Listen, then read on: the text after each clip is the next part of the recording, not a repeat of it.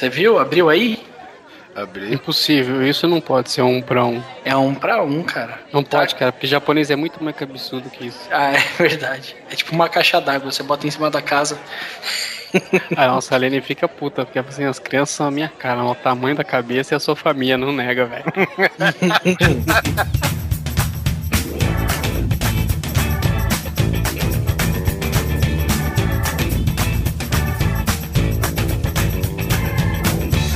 Grande Coisa. Um podcast que é bom, mas que também não é lá grande coisa.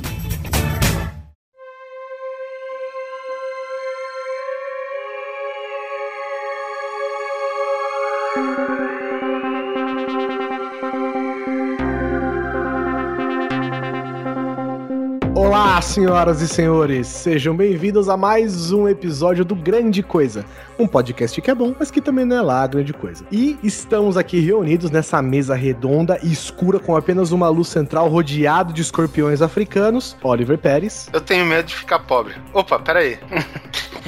Luiz Sussi, Eu tenho medo de ficar rico. Opa, peraí. E o bom filho a casa torna, estamos aqui com o senhor Alan Rodrigo Dias, mais conhecido como Alan Polar. Muito obrigado, senhor Guilherme Baldi, e eu tenho medo de ter medo. Polar é o único cara que agradece menstruação chegando, né? Filha E é exatamente sobre isso que nós vamos falar neste episódio. São coisas que nós temos medo, né?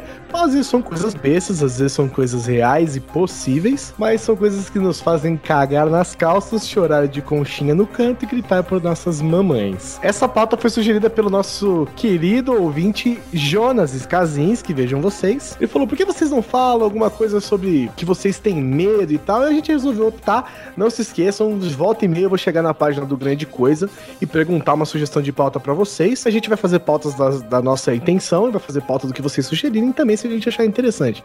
Essa é uma delas. E vamos falar sobre coisas que fazem a gente cagar na calça depois dos recadinhos. Caralho. Nossa, isso é uma cobra?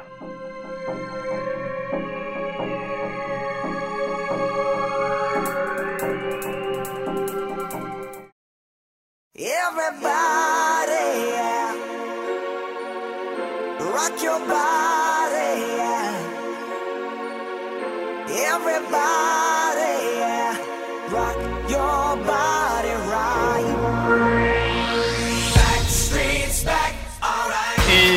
para mais uma leitura de e-mails do referente do programa 25 aqui no cast 26 comigo Guizão e Sus. Não é só isso. Ouça agora os e-mails do episódio 25 e saiba sobre o episódio 26 em seguida. É, exatamente. Então, aproveitando que não temos recado nenhum hoje, para não estendermos o cast, vamos direto para os nossos e-mails, senhor Guizão. O primeiro e-mail é do Luiz Ferrini Sodré. Ele começa com Nossa senhora, que cheiro de naftalina esse programa. E eu achando que era um dos poucos a lembrar do TV Pau. Pau, pau, pau. Chega a ser até difícil achar um vídeo no YouTube que preste em uma qualidade razoável para relembrar dos velhos tempos, que, aliás, foi onde vi Chaves pela primeira vez. Não sei se todos esses seriadinhos mexicanos apareceram lá pela primeira vez. E sim, eu sou mais um que esperava em vão que a gostosa do Vivo Gordo, do Jô Soares, chegasse até o fim do striptease. Literalmente, um programa que me deixava na mão. Vou falar o seguinte, eu assisti recentemente, assisti hoje, inclusive, enquanto a gente grava esses e-mails, assisti uma reprise do programa Vivo Gordo, Canal Viva. do canal Viva, e posso te dizer que é uma porcaria. O programa é uma merda sem tamanho. Se você não gosta de Zorra Total, ele é pior que Zorra Total. Ele é uma bosta, velho. Salva salvam algumas vezes em algumas cenas em que o Jô Soares está. Isso é. E, e as vinhetas de abertura do programa são muito boas também, porque é sempre uma, uma cena histórica com ele no meio fazendo alguma merda. Isso é muito legal. Fora isso, bichão, Eu abandona. tinha até esquecido isso, cara, é mesmo. Fora isso, abandona, porque é uma porcaria, velho. Quando ele aparece, ainda é interessante. Não sei, continuando aqui o e-mail dele, não sei se era válido pra esse programa, mas as séries americanas também eram um show à parte, e as que mais marcaram foram Automan, Manimal, MacGyver, Duro na Queda, BJ, Na Mira do Tira, Magno. Ele dá uma série aí de outros milhões, né? Ele dá uma série de séries, né? Exatamente, incluindo Voyagers, Homem-Aranha, Máquina, Trovão Azul, entre outras coisas, né? Nossa, cara, olha, Moto Laser, velho. Essa, essa BJ aí era aquela blowjob do, Jer do Ron Jeremy lá? Não, cara, BJ era o caminhoneiro BJ, cara. Ah, tá. Eu não lembro de direito o que que... Meu, era, uma, era um caminhoneiro, velho. Porra, ele dirigia tipo um caminhão estilo Líder Optimus, sabe? Optimus Prime. E boa, cara. Isso aí tinha umas crisezinhas aí, enfrentava tal, e boa, né? Ele comenta aqui alguns ainda que eu acho interessante. Moto Laser, Miami Vice e o mal traduzido Os Gatões, né? Que originalmente são os Ducks of Hazard. Isso. E ele sugere que de repente esses, esses, essas séries aí fiquem pro próximo cast. Assim, eu vou ficar falando sozinho, né? É, basicamente. Valeu pela dica, Luiz. Obrigadão, cara. Um abraço. Tem também aí o, o e-mail do, do nosso querido Jonas Skazinski, que tá sempre aí mandando e-mail, mandando comentário, ou mandando fotos seminuas. É uma pessoa que participa bem. Ele manda um E aí, coisas? Skazinski novamente, deixa aqui que ele é de Caxias do Sul, 30 anos, arte finalista. Ele falou que não manda e-mail há algum tempo porque ele sente, ele sente que não tem muito a acrescentar no- nos assuntos que a gente vem falando, mas dessa vez ele tem a acrescentar. Ele quer primeiro falar de cocktail, cocktail, Coquetel, vai. é, de coquetel, o formato do programa. Se não falha a memória dele, era um game show homem versus mulher. Você tinha uma quantidade de X pontos e se ficasse 100 pontos, você podia ir tirando a roupa para ganhar pontos para o seu jogo. O striptease completo do, do final só acontecia se o homem, se o time homem ganhasse, né? E aí, Guizão, para não te deixar sozinho no mundo, ele também tirou uma foto com o Zé do Caixão, ele e a galera de um grupo de RPG dele. Ele falou que foi numa entrevista, palestra na UCS, vários anos atrás, e ele mandou a foto pra gente, segurando aqui a. O, o Zé do Caixão segurando aqui o. Do lado dele, segurando o livro, todo feliz. Ele jogava o vampiro, veja só. Esse livro é do Vampira Máscara, inclusive. A máscara, eu tenho. Olha que triste. Eu tenho, tenho mais dois livros que era expansão desse. Aí ele mandou um abraço pra gente e falou pra gente continuar sendo foda e lindo. É lindo é inevitável, né? Foda. Vamos ver o que dá pra fazer. Bom, e o último e-mail desta leva é novamente ele aqui, Anderson Marcos Cardoso. Fala coisarada, este cast foi épico, muito legal mesmo relembrar os ótimos programas dos anos 80 e 90. Ou não tão ótimos assim, como o Guizão bem lembrou agora. E como sempre, Parte 2 feelings, hein? Incluindo a manchete, pelo amor de Deus. Afinal, aconteceu, virou manchete, né? Era o lema da, da extinta emissora de televisão. É, Mundo de Bigman, eu tenho aqui gravadinho. Não achei pra comprar. Me lembro que na época da escola eu mandei uma carta. Sim, Felas, mandei uma carta internacional para o programa, mas claro que era juvenil, 14 anos. O mesmo já tinha acabado e a carta voltou. É, a hora que ele já mandou a carta, tipo, já tinha acabado há 10 anos o programa. Nossa, velho, que tristeza, né, cara? Mas O nome já da- foi foda, já foi foda. O nome da atriz é Cláudia Jimenez, se não me engano, que é da gordinha lá do. Gordinha não, né? Gordona do Sai de Baixo, que era legal demais. A gente confundiu com a Luciana Gimenez, que é apresentadora da porra do. Super Pop, velho. Caralho, a gente perdeu por 50 quilos. Sair de, Sai de Baixo era legal demais. Hoje em dia saiu os episódios novos, acho que quatro no total. Ficou até bom, mas prolongaram muito o episódio 1 e ficou sacal. Sobre o Ribamar, não faz a menor falta. São 12 episódios inéditos. De início ia fazer quatro, mas acho que vão ter mais só, não sei quando vai sair. O nome do chapa que fazia o Mundo da Lua é Luciano Amaral. Eu vi ele na última BGS, que é É, é a, feira de, a maior feira de videogames do Brasil. Ah, desculpa, nossa, nada a ver, é Brasil Game Show. Eu vi ele na última BGS aqui em São Paulo. Ele odeia ser lembrado pelos personagens da cultura. E também acho que detesta tirar foto porque quando o vi, ele fazia uma cara quando alguém pedia pra ele fotos. É, porque ele tá na mídia, né? Um cara aí de sucesso. E o que, que ele faz agora? É, ele é um mal agradecido, é isso que ele é. O cara ficou famoso por causa disso, sabe? É. As pessoas gostam dele, tem carinho por ele, por que, que ele não gosta de ser lembrado como assim, desse jeito? Não é um não personagem entendi também. ruim, não é um personagem mau. É que nem uma vez, ó, eu, des- eu descobri uma vez aquela menina que fazia a Biba do Castelo Ratimbum. Ela tinha um blog e tal que ele escrevia. E um dia ela fez um post falando de como ela achava ridículo e chato as pessoas virem conversar com ela achando que ela era amiga deles, sabe? E ela destruiu uma pessoa que simplesmente era uma fã que queria conversar com ela, sabe? Mas essa mulher, tomou, um, mas essa mulher tomou um sarrafo nos comentários do, do, do, pod, do blog dela que ela acabou até excluindo esse post. Uma coisa, cara, as pessoas são seus fãs, velho. Se você faz um trabalho, as pessoas gostam de você, elas têm carinho por você. Não custa nada você tirar uma foto, velho. Eu sei que enche o saco, eu sei que atrapalha e tal. Às vezes você tá com outras coisas na cabeça e preocupado, não sei o que, mas, pô, cara, a pessoa tá lá, ela, ela, ela tá desprendendo um pouquinho do tempo dela pra poder encontrar com você, cara. Seja um pouco mais, sabe, seja um pouco mais carinhoso com essas pessoas, velho. V- vamos ser honestos aqui, cara. Você entra pra uma vida pública, a gente pode chamar que é uma vida pública. Sim. Cara, é, e isso daí são ossos do ofício, cara. Se você não quer isso, saia da vida pública. Você tem como. Pare de fazer, sei lá, novela, pare de gravar clipe, fazer música. Pare de fazer o que te deixa famoso, cara. Você vai evitar isso, cara. Agora, porra. E aí eu te falo, se todo mundo larga esses filhos da puta, o que, que vai acontecer? Ah, porque ninguém gosta de mim, que não sei É. o quê. E Vai aí você chorar lá com o Super Pop lá pedindo é, acaba se matando depois. É, tá lá, como que chama aquele o Guguzinho, né? Ai, caralho. Ah, que Danny drama, Boy, velho. Danny Boy. Danny, Danny Boy, Boy. é, exatamente. Ainda na cultura havia dois programas que me fizeram estudar as línguas que amo hoje. O primeiro é o Crossroads Café e vamos aprender japonês que não há nem mesmo registro disso na internet. E nem na cultura, já que até tentei comprar com eles, por isso eu sei, caralho. Esse que é um consumidor que vai com afinco atrás das coisas, hein? Manda carta internacional, busca na emissora, porra. Ainda que nada deu certo, né? Cara, uma desilusão atrás de outra, né? Os programas da cultura de ensino eram muito bons. Se tiver filhos, um dia farei questão de apresentar aos mesmos estes programas. Então já guarde na sua HD se ainda tiver oportunidade, né? Vocês podem não lembrar, mas vou perguntar mesmo assim. Lembram de um programa chamado Turma do Arrepio? Era um genérico do Castelo Ratimbum, TV Cruz, barra TV, TV Cruz, né? Com desenhos que passava na manchete. Subindo a montanha sem fazer manha. Eu liguei e fiquei na fila, mas não entrei no programa. Era muito divertido assistir. que Eu imagino que esse daqui seja o nome do programa, né? É, e ele aqui indica mais dois sites aqui que, segundo ele, nos levam nostalgia pura e acho que vale a pena dar uma olhada. Um deles é o da TV Pau, tá aí no link. É, na verdade, uma ficha técnica do programa, né? E o outro é um é um site só de coisas velhas, assim, sabe?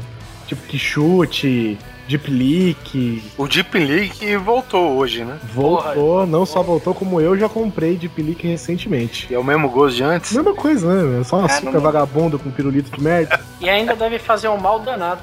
Com certeza. E a- o pacote é igualzinho, inclusive. É, eu comprei uma caixa. Se- Se for o pacote do estoque daqueles que eles não venderam 20 anos atrás, né? Ah, velho, açúcar não estraga. Mas é isso aí, vamos para os comentários do site. No site temos o comentário do Almighty Pro Bermuda, que é o nosso querido amigo Almighty, profissional de bermuda, né? Que participa inclusive do Pod Trash com o nosso amigo Bruno Gunter. Hum, Um puta podcast, inclusive, cara. Tem até uma entrevista que eles fizeram recentemente aí com o próprio Zé do Caixão. Acessem lá td1p.com. Aí ele responde: Ah, nostalgia, eu sempre quis jogar o Hugo. Mas na época meu telefone era de disco e não de botão. Puta, que dó. Caceta, velho. Como é que fazia Caralho, isso? velho. Como, como que você faz isso com uma criança, né? Puta, que sacanagem, velho. Ai, muito bom, velho. Pô, mas um abraço também pro Sidão Oliveira, que falou que tem o mundo de Bigman completo e dublado. Eu É. também tenho. Aqui o Luiz Budes entra aqui e fala: Cara, vou denunciar de vez a idade. Tinha um programa infantil que eu assistia na não mencionada manchete. Acho que a gente mencionou, né? No final das contas. Não, nada não. pra chat. né? Bom, Manchete é um cast à parte. Saiu na edição. que se chamava Lupo Limpim Clapa Topô. Nossa, Nossa senhora. Acho que eu lembro, velho. Com a Lucinha Lins, cara, moçoila de tudo. A Lucinha Lins era linda, velho. E Cláudio Tovar, precursor do clube de criança e que neste vídeo em especial tem a Lucinha Lins a la Zatana. Aí ele deixou um link aqui, quem quiser dar uma conferida aqui nos nossos comentários no site. Aproveitar também e mandar um abraço pro Bispo, que deixou um comentário pra gente. É, tirou o first de Skazinski. Um abraço também pro Jorge Macubex. Brunos aqui fala ótimo cast em falar do Hugo, que eu imagino que seja algum programa, né? É o programa que a gente falou lá do telefone. Você jogar. Ah, Olha que velho Ah, tá. louco, mano. Olha, a gente acabou de falar do Hugo, você é louco conversando. Olha que maluco. tá bom, vai. Um abraço pro Zabin. Cara, o Zabin, ou Zabin, ele comentou putíssimo aqui, porque ele tava evitando ouvir qualquer tipo de podcast que falasse sobre Game of Thrones pra ele não tomar spoiler, né? Ele vai escutar um de programas antigos, né? Ele escuta de programas antigos e o Oliver Pérez manda um spoiler poderoso do Game of Thrones, citando o nome de dois personagens importantes que morrem. Ai, Eu, caralho. o Pippin. É, e o Frodo. Citando nomes de personagens importantes que morreram, né? Aí agora ele falou que ele vai ver logo essa porra dessa merda dessa série pra poder conferir, porque ele já tomou a cacetada. Eu até respondi, né, Zabin? Espero que o resto todo, as outras duas horas e três minutos de podcast, tenha gostado, pelo menos, né? Tenha valido o preço, né? Pelo menos. O Oliver Pérez já faz isso, ó. Ele já mandou spoiler pra um cara aqui. Ele já fez um ouvinte gaúcho parar de ouvir a gente. É, é, Oliver Pérez aí, ó, Ah, causando. que isso, guri. Oliver Pérez fazendo inimigos na internet. Ô, ô Zabin, assume que o criador da série vai matar todo mundo até o final, cara. É, isso daí é uma vingança que eu tenho na garganta, que os. Um, um spoiler que até hoje não me desce, cara. Mas tudo bem. Hoje, depois de, sei lá, de quatro anos de acontecido, né? Não faz efeito Hoje, nenhum. em 2008.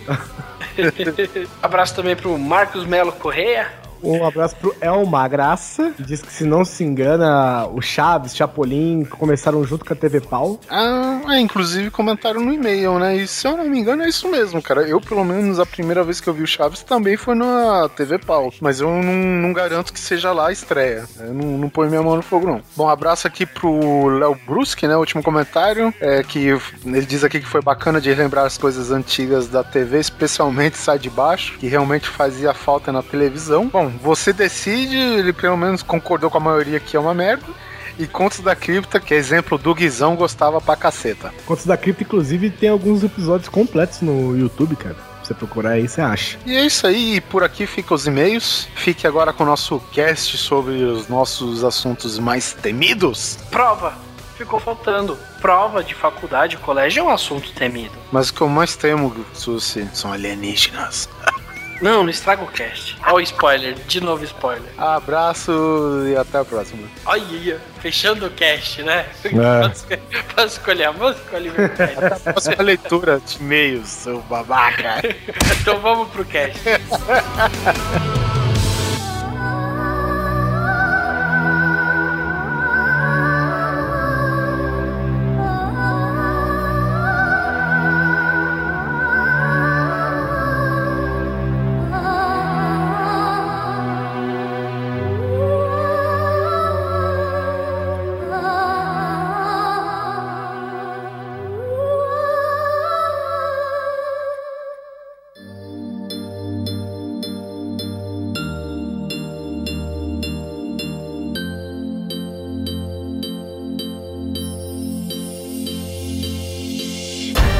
Estou aqui com uma rápida definição do medo que eu vi na Wikipédia. Lógico, porque eu não pesquiso em nenhum outro lugar nessa internet linda de Deus. O medo é uma sensação que proporciona um estado de alerta demonstrado pelo receio de fazer alguma coisa, geralmente por se sentir ameaçado, tanto fisicamente como psicologicamente.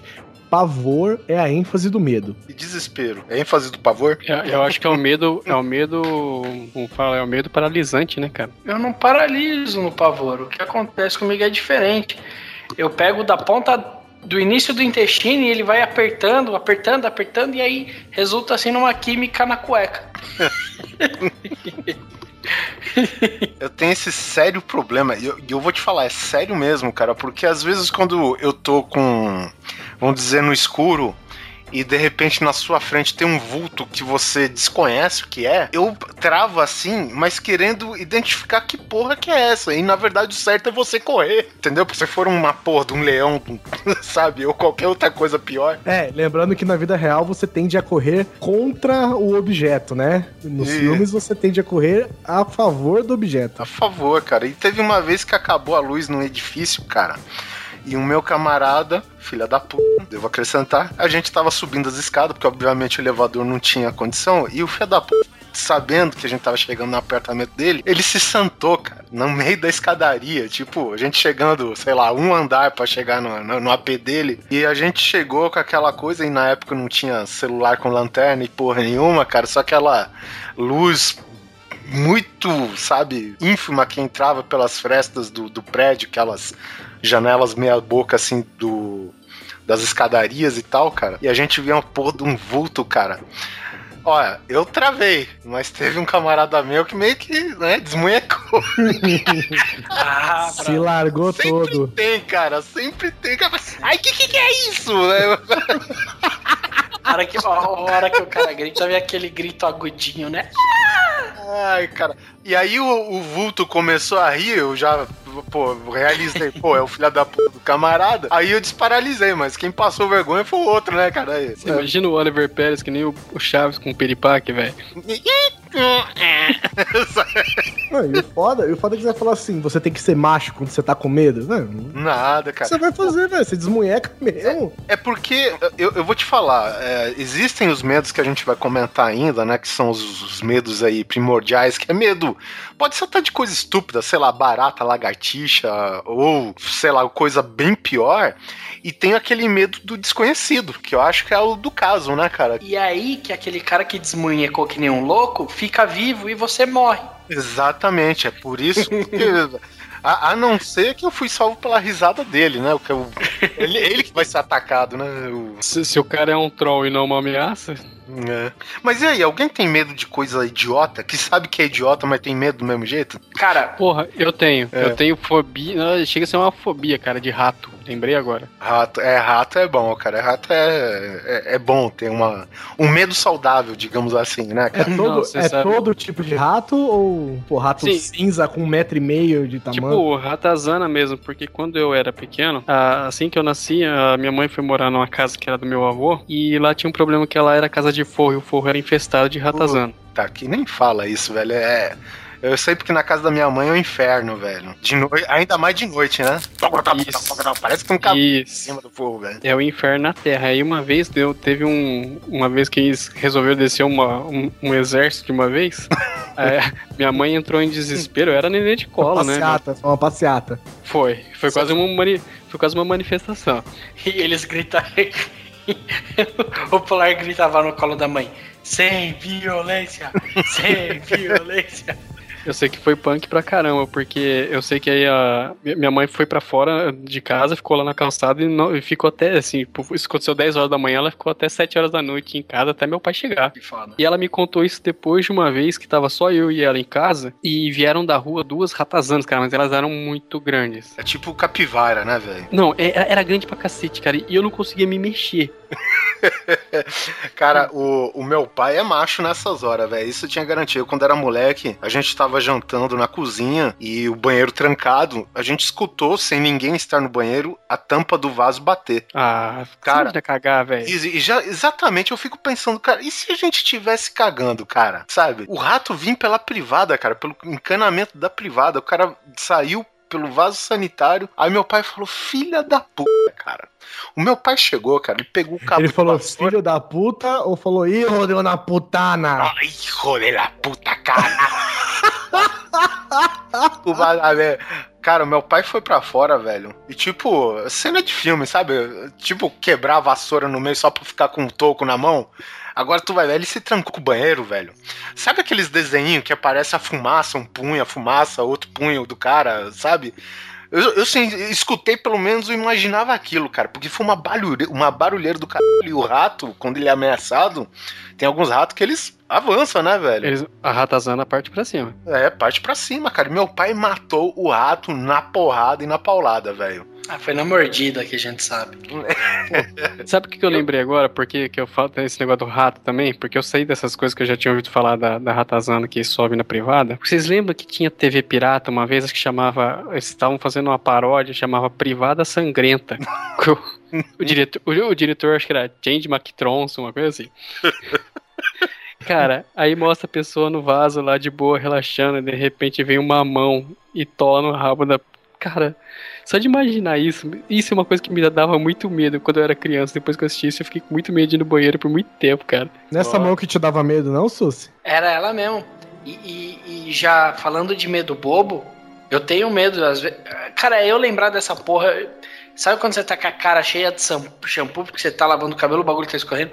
Aí eu lembro dessa porra dessa mão, eu abro, o- eu tenho que abrir o olho, foda-se. Eu, eu quero saber, Sus, qual o motivo de ter shampoo nos seus olhos? É porque, na verdade, como eu tô deixando a barba crescer de novo, Ah, eu pra baixo. é. É uma- Não é é uma uma história festa. recente, então, vamos dizer assim. Não, porra, lógico que é. É sempre que acontece. E, puta, eu fico em pânico, mano. Eu vejo essa porra, eu tenho que abrir o olho, eu sinto mão em mim dentro do box. Bizarro. E outra também que eu tenho, aí segue um pouquinho a do polar, eu tenho fobia de barata, brother. Eita, nós, hein? Que... Mas é um nojo, cara. Eu não, eu não gosto nem de matar essa porra. Mas Eu- Vocês sabem, vocês sabem que quando a barata ela issa voo, não sobram héteros no ambiente, né? Não, cara. Não, sobra. Sobra porque eu não tenho medo nenhum de barata. Eu acho interessante falando do voo da barata, ela tem a mesma elegância quando você joga um livro no ar. É, é o mesmo voo da barata. E, e quando ela bate no céu, é uma estilingada, cara. Sei lá, cara, eu não tenho nojo, eu não tenho medo. Tem uma vez, cara, que minha mãe ficou puta da vida e ela, ela limpou a casa e, a gente tinha um sério problema de barata, cara. Aí, e, tipo, no final do dia, cara, a minha mãe tava, tipo, lustrando a última estantezinha, sabe? Acabando o serviço, pô, me livrei de tudo. Aí saiu uma baratinha, velho. Pra Nossa. encarar a minha mãe. A minha mãe ficou com tanta raiva, velho, que Matou na porrada. matou ela com a mão nua. Pá! Sabe? E exatamente o que você tá visualizando, com aquela meleca na mão dela. Ela falou, filha da puta, fui lavar a mão. Sabe, inconformado. Não tava com nojo, não tava com medo. Tava puta. Ela tava puta da vida. Mas você sabe que uma vez saiu, parece que um estudo falando sobre o porquê das mulheres terem esse negócio com, com barata, porque diz que parece tipo que a barata meio que faz elas projetarem a imagem de inferioridade que algumas sentem. Aff. É, Isso. então, é, então, tipo, reflete, né? Loucura, né, velho? Né? Genética é foda. A Kim aqui, velho, ela tem um medo mortal de lagartixa, cara. Então, às vezes, eu olho que tem uma lagartixa no quarto, velho, e eu faço o possível pra ela não olhar pra cima, Kim. Porque ela vai me acabar com a noite, cara, pra eu correr atrás da lagartixa e, tipo, é, é o tipo de medo, cara, que você tem que esvaziar a casa dos móveis e tal, até você achar a lagartixa pra matar, velho. E a lagartixa, não- e ela não vai sair de lá, né? Ela vai ficar parada ali, quieta, Ela vai ficar parada e, lambendo o olho o dia inteiro, e né? é benéfica, cara. E ela é, É, cara. benéfica, cara, E justamente. bonita, e bonitinha. Não, mas o, o que me, o que me deixa meio bolado, por exemplo, de ver uma lagartixa é saber que se ela tá ali é sinal que tem bastante coisa pra comer. O outro, velho. Já pensa mais a fundo ainda. Ou seja, pode ter um bicho feio na parada. Uma vez eu, eu lembro que. É que cagada, né? Eu tava falando, a gente tava falando sobre. É, tava aparecendo muita barata numa casa que a gente tava, né? E o meu irmão trabalhava na zoonose. Eu falei, pô, sabe qual que é o problema? Quando começa a dar muita barata no lugar, é sinal que daqui a pouco começa a aparecer escorpião. Mas no outro dia tinha um escorpião debaixo da minha cama. Olha só, hein? Ah, você tá maluco. Porque aí eu falei, daqui a pouco vai ter escorpião. Aí eu tomei um susto, porque o- a merda de uma. Falar, a lagartixa caiu em mim, cara. Aquela pele gelada, desgraçada. Ah, é foda, cara, é Aqueles, foda. de, aqueles dedinhos redondinhos. Eu falei, meu, filho da puta, tanto lugar pra ser desgraçado cair, caiu em mim, né? Aí a hora que eu fui pegar meu chinelo, tinha uma barata embaixo, um escorpião embaixo da minha cama. Eu falei, cacete, velho, o que que tá acontecendo aqui? Outra- coisa também é que, isso daí, não que eu tenho um medo absoluto, cara, mas sim me dá um pouco de asco, cara, que é sapo. Sapo, rã. Cara, uma vez eu fui trabalhar no, no Mato Grosso, cara, e eu acordei encarando uma perereca. Ô, Nossa, velho. Da hora. Eu falei, mas que Quem porra nunca? é essa, cara? tipo, ela no meu peito, Mas você cara. pagou? Não, vem de graça, vem de graça, vem de graça. Cara, sapo eu tive um encontro só. No, a Mônica tinha um sítio, o bicho veio pra cima, eu preparei e bati de trivela. Eu só lembro do barulho que fez. Pó.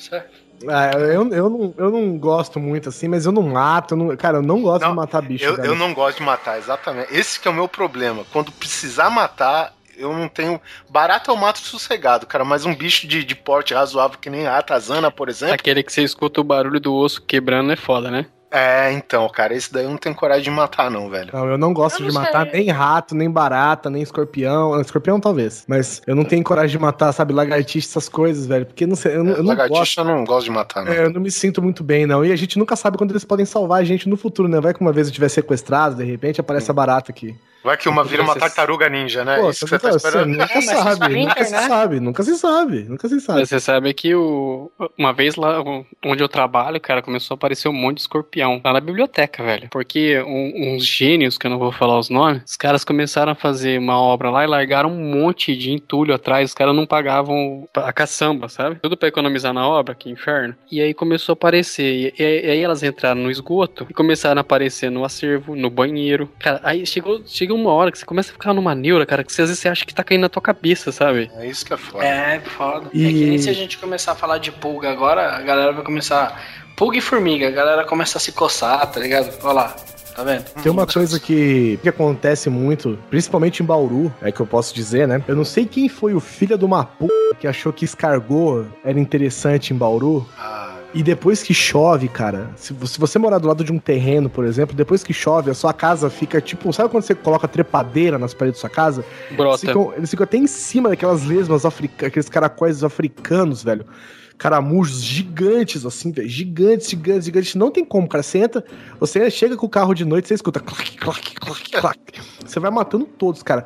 Mas assim, eu não gosto de matar, não tenho medo. Eu, eu tenho talvez um pouco de receio, não sei se é exatamente medo, mas, cara, eu tenho medo de animais selvagens e peçonhentos em geral, velho. Porque é escorpião, então, escorpião. É porque existem bichos e existem bichos do mal, né? Não, o escorpião é um bicho do mal, cara. Escorpião é um bicho enviado diretamente do inferno para matar as pessoas, velho. Pra você ter uma ideia. se- ele é tão filha da puta que se você tem aquele negócio que se você pôr fogo em volta dele, se você for um idiota também, não sei pra que fazer isso com o coitado do bichinho.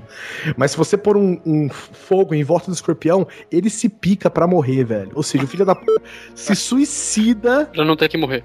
Pra não ter que morrer, exatamente.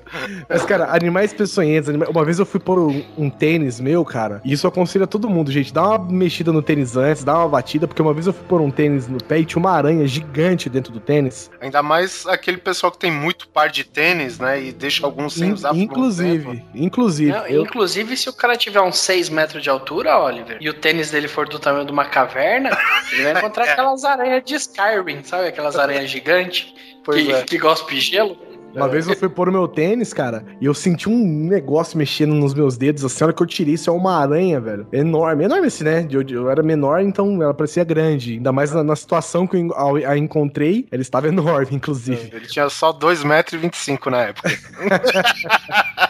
Cara, puta, que susto, velho, que susto.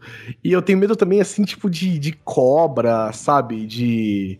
É, qualquer um que possa te, te, te envenenar, por exemplo, qualquer, né? qualquer bicho, qualquer bicho que possa te pegar e você nem perceber. Não, qualquer bicho que você encontre, ele não seja natural do onde você tá, entendeu? Animal selvagem em geral, peçonhento, pô, peçonhento principalmente, porque os peçonhentos são os menores, né, cara? Eles costumam ser os menores, cara. E eu fico pensando como o ser humano é, um- é um bicho é, frágil, né? Como nós somos frágeis, velho. Pensa bem, cara, a cobra. A cobra é um rabo, velho. Ela é um rabo gigante. Entendeu? Ela, não- ela não, ela não tem. É um rabo com boca, velho. Ela não tem garras, entendeu? Ela não tem, sei lá, não, não, não tem patas, não pula, não. Velho, é, uma- é um rabo. E você olha pra essa porra e você fala, Jesus Cristo, vamos embora agora. É Cara, tem até um cara. vídeo aqui, deixa eu botar pra vocês. Põe um link depois. É o cara filmando uma mega cobra gigante. Ele tá indo devagarzinho, devagarzinho. A hora que ele chega na cabeça, o bicho ataca do nada. É, ele dá o bote. Cara, isso é muito assustador, velho. Uma sucuri, né? É. Pô, mas o sucuri, por exemplo, eu não sei o que que é pior, né? Você tomar uma mordida de jararaca, por exemplo, que é, que é uma das, uma das cobras mais venenosas que tem, e você morrer em coisa de. ficar travado e morrer, sei lá, em coisa de 5 minutos. Ou você ter todos os seus ossos quebrados. Morrer por constrição, né? Exatamente, porque uma cobra que tem o, o corpo dela do tamanho de um tronco de árvore, de músculo, tá te prensando até você morrer e te engolir inteiro depois de. Ai, Je- Jesus amado. Deixa eu ver, cara. Pelo amor de Deus. Muito bizarro, né, velho? Nossa senhora, velho. Eu vi um vídeo de uma sucuri dessa, cara, matando um jacaré, cara. Caceta, velho.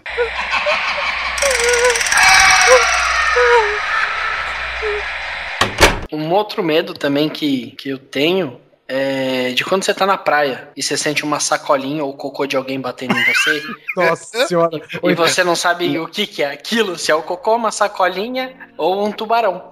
Me- cara, isso, isso é pra me fazer assim. Sabe aquele, aquele medo que faz descer aquela onda gelada da sua cabeça até o dedão do seu pé, assim, ó, vum, de uma vez, cara. cara. Caceta. Foda. Eu tava na Bahia e eu fui nadar, e a praia da Bahia é bem parada, né? Assim, é, porque tem o, no, no Porto Seguro, por exemplo, que tem os arrecifes lá na frente, então o mar é bem calmo, né? Não tem aquelas ondas e tal. Eu tava nadando, cara, e eu acho que eu fui pôr o. Eu, eu, eu nado mais ou menos onde dá pé pra mim. Às vezes eu vou um pouquinho mais pra ficar dando uma boiadinha e tal. Cara, eu, uma hora eu fui pôr o pé no chão, cara, e eu senti, tipo, um, eu, eu não sei o que que é, mas é tipo um limo, um limozinho, assim, malandro. Mas a hora que eu relei o pé no negócio, sabe quando você já sobe de bolinha? Aí você vai nadando assim, pra fora da água, velho. Eu não Vai quis, cachorrinho, né? quis nem saber do que se tratava, velho. Olha, Foda que você não sabe se você corre, se você sabe se é nada, né? Você fica, tipo, meio Você- barata voa na água. Nossa, você se caga inteiro, se caga inteiro, cara. Agora eu fico imaginando. Imagina, tipo, eu tava uma outra praia uma vez e eu vi um cara nadando, ele foi atacado por uma água viva. Cara, Ataca- Atacado não, né? Ele... é, a água viva tava lá e Isso, tava. É. passou nela, né? Bateu nela. E a água viva, ela é venenosa, né? Eu, eu não sei exatamente onde é, se é Uma, naquela. to- uma toxina que vem naquela parte de baixo. É da parte de baixo, né? Naqueles cabinhos dela lá, né? Nos rabinhos lá, né? Tentáculos. Na rabiola. e, cara, o cara tava nadando. Eu tava de boa, assim, sentado. O cara começou a nadar, velho. Ele só viu ele gritar dentro do mar, velho. E saiu, cara, ele tinha um vergão, sem brincadeira, o tamanho de uma bola de basquete em volta, do- no abdômen, assim, cara. Aí começa a pagelança, né? Aí nego joga xixi, joga, esfrega melancia, joga cerveja, joga de tudo, cara, né? Se imagina, imagina a cena. O vergão foi na barriga, certo? Imagina a galera mijando nele, velho. É, eu vi isso acontecer, cara. Foi um chuva dourada foda, hein, Susi? Nossa. Nossa, velho. E que é, é horrível, cara. E você andava na praia, você vê aquelas águas vivas, que elas, elas- a hora que elas saem da água e morrem, elas ficam tipo uma bolha, né? É horrível. Se alguém falar pra mim, não entra aí, cara, eu, eu não precisa nem falar duas vezes. Eu, tá bom. Uma vez eu tava em Ubatuba, cara, na praia do Lázaro. E lá, para- e lá por ser uma água um pouco mais quente, diz que é comum aparecer essas águas vivas. Cara, os negros falaram isso. Aí você começa a entrar em pânico, porque toda hora você sente a sua mão esbarrando em alguma coisa, tipo como se fosse um plástico, sabe? Velho, Tipo assim, acabou pra mim o, aquele dia de passeio, sabe? Porque eu entrei numa neura tão filha da puta e não podia ficar falando pra não deixar meu filho assustado. Nossa, cara, que Deixa ele se queimar pela água viva pra aprender. É, é, tem que aprender um pouco a vida também. Não, e se eu não me engano, um dos, dos animais mais venenosos do mundo é uma água viva. Uma caravela, né? É, é uma, é uma água viva que ela é quadrada. É muito louco, ela tem um. Né? Ah, é japonesa. É, não sei, eu sei que ela é quadrada. Porque não, é, japonês faz gato dentro de jarro, Melancia quadrada. Melancia quadrada e água viva. E se eu não me engano, ela tem. Ela tem. Esses, essa toxina delas vem de micro espinhozinhos, né? Isso. É, que fica na. É, são os ferrões, né? É, mas são bem pequenininhos, são microscópicos mesmo. E Sim, essa sim. água viva, essa água viva, ela consegue é, projetar esses espinhos em você. Então, tipo, ela vê o, o alvo e ela joga esses espinhos. Ela, em- ela solta, assim, atira esses espinhos. E se eu não me engano, ela tem tipo um trilhão de espinhos, né? Porque são todos microscópicos. E cada espinho desse, cara, se eu não me engano, consegue matar três pessoas, velho. Nossa Joga tipo 100 milhões em você por vez, entendeu? Então, velho, é você tomar, fazer. Ah, é, e morrer na água, velho. Não, Não, tem. é. Ai, gu. É. E eu tô sentindo blue. Não, te paralisa na hora, mas te mata só depois de dois, né, duas horas, né? Aí você fica lá duas horas se afogando, né? Cara, uma vez eu, tava numa, numa das praias do Uruguai, se não me engano, acho que é Mar Azul que chama o, o lugar. E lá o mar é meio revolto, sabe? Eu tava com um primo meu na água, cara. Quando a- é que nem a gente tá falando, a parada resvala na sua perna. E aí, tu sabe quando resvalou em mim e no meu primo, tanto que eu vi que ele automaticamente olhou pra baixo também, e naquele canto lá que a gente tava era meia. dava pra você enxergar alguma coisa, né? Porque geralmente a água do mar, quando você vai na altura da cintura, pô, você já não consegue mais ver mais porra nenhuma, né? Cara, e a gente conseguiu ver um negócio que a gente não conseguiu descrever. Assim, a gente consegue descrever, mas que ninguém acredita até hoje, cara, sabe? E a gente saiu correndo, velho, da água. Que Esse é o momento, Oliver Pérez. Descreva-o para nós. o que a gente entrou em comum acordo, cara, é tipo uma cabeça de dragão chinês com umas. é, cara, sério mesmo. Tá bom, tá bom. Continua, continua. Continua Desculpa, desculpa, desculpa. E com, eh, com um corpo de serpente se perdendo no mar. Foi o que a gente viu, cara. Eu e meu primo, cara. Ninguém tira isso da nossa cabeça. Foi algo. Você viu uma moreia, então. Não, Moreia. Moreia não tem aqueles bigode na cara, velho. Sabe? Foi muito esquisito, cara. E a gente correu e não quis voltar pra ver o que era, não, cara. Eu também não tenho bigode na cara, grande bosta. E por isso você também não é uma moreia. Exatamente. É, Mas Moreia diz que é um bicho meio escroto. Inclusive, esses dias eu tava em Sergipe e lá eles têm um que eles chamam de oceanário, né? E cara, eles têm um, um tanque que tem, além de tartarugas marinhas, fica junto com as tartarugas a Moreia, cara. E o bicho é enorme, cara. Geralmente a gente só vê aquelas cenas, né, dos documentários aí de- do fundo do mar que ela somente projeta a cabeça pra fora de um rochedo, né, de um recife e volta. Mas a bicha é grande, hein, cara. Mas há uma lenda de que as moreias são, são tipo assim, são boazinhas, né? Elas não são. Hum, Não sei, cara. Eu acho que elas mordem, né? Não, É, sim, não são é- peçonhentas, não são nada assim, mas. Não, mas eu, assim, eu- o que É eu ouvi dizer é que elas também não são assim, tipo, não, não, não vão atrás de você, Sim, entendeu? sim, Tipo, se sim. você se você estiver passando do lado dela, de boa, de boa, você e ela de boa e cada um por quanto. É, parece que ela só ataca o que ela pode comer, né, velho? Ah, pode ser, pode ser. E carinha guia, que é a moreia do mal. A moreia com poderes. É a moreia né, japonesas que o velho? digam, né? Puta, aquele pornô com enguia de novo, não, velho. Ela, cara, eu vi uma, uma enguia dar um choque, se eu não me engano, de 10 ou 15 mil volts, velho. Inclusive tem um famoso vídeo aí, eu acho que os dois morrem no final das contas, né? O crocodilo, o jacaré, sei lá. Isso, A- pegando minha enguia. Taca a enguia, a enguia solta a descarga elétrica dele e ele fica. Sabe? E obviamente que com o tranco, porque é aquela, é aquela história. O, o jacaré não tem força pra abrir a boca, abrir a boca, ele tem força pra fechar, né? Só que, pô, se você dá um tranco elétrico no jacaré, ele já tem força pra fechar a boca, e ainda com a.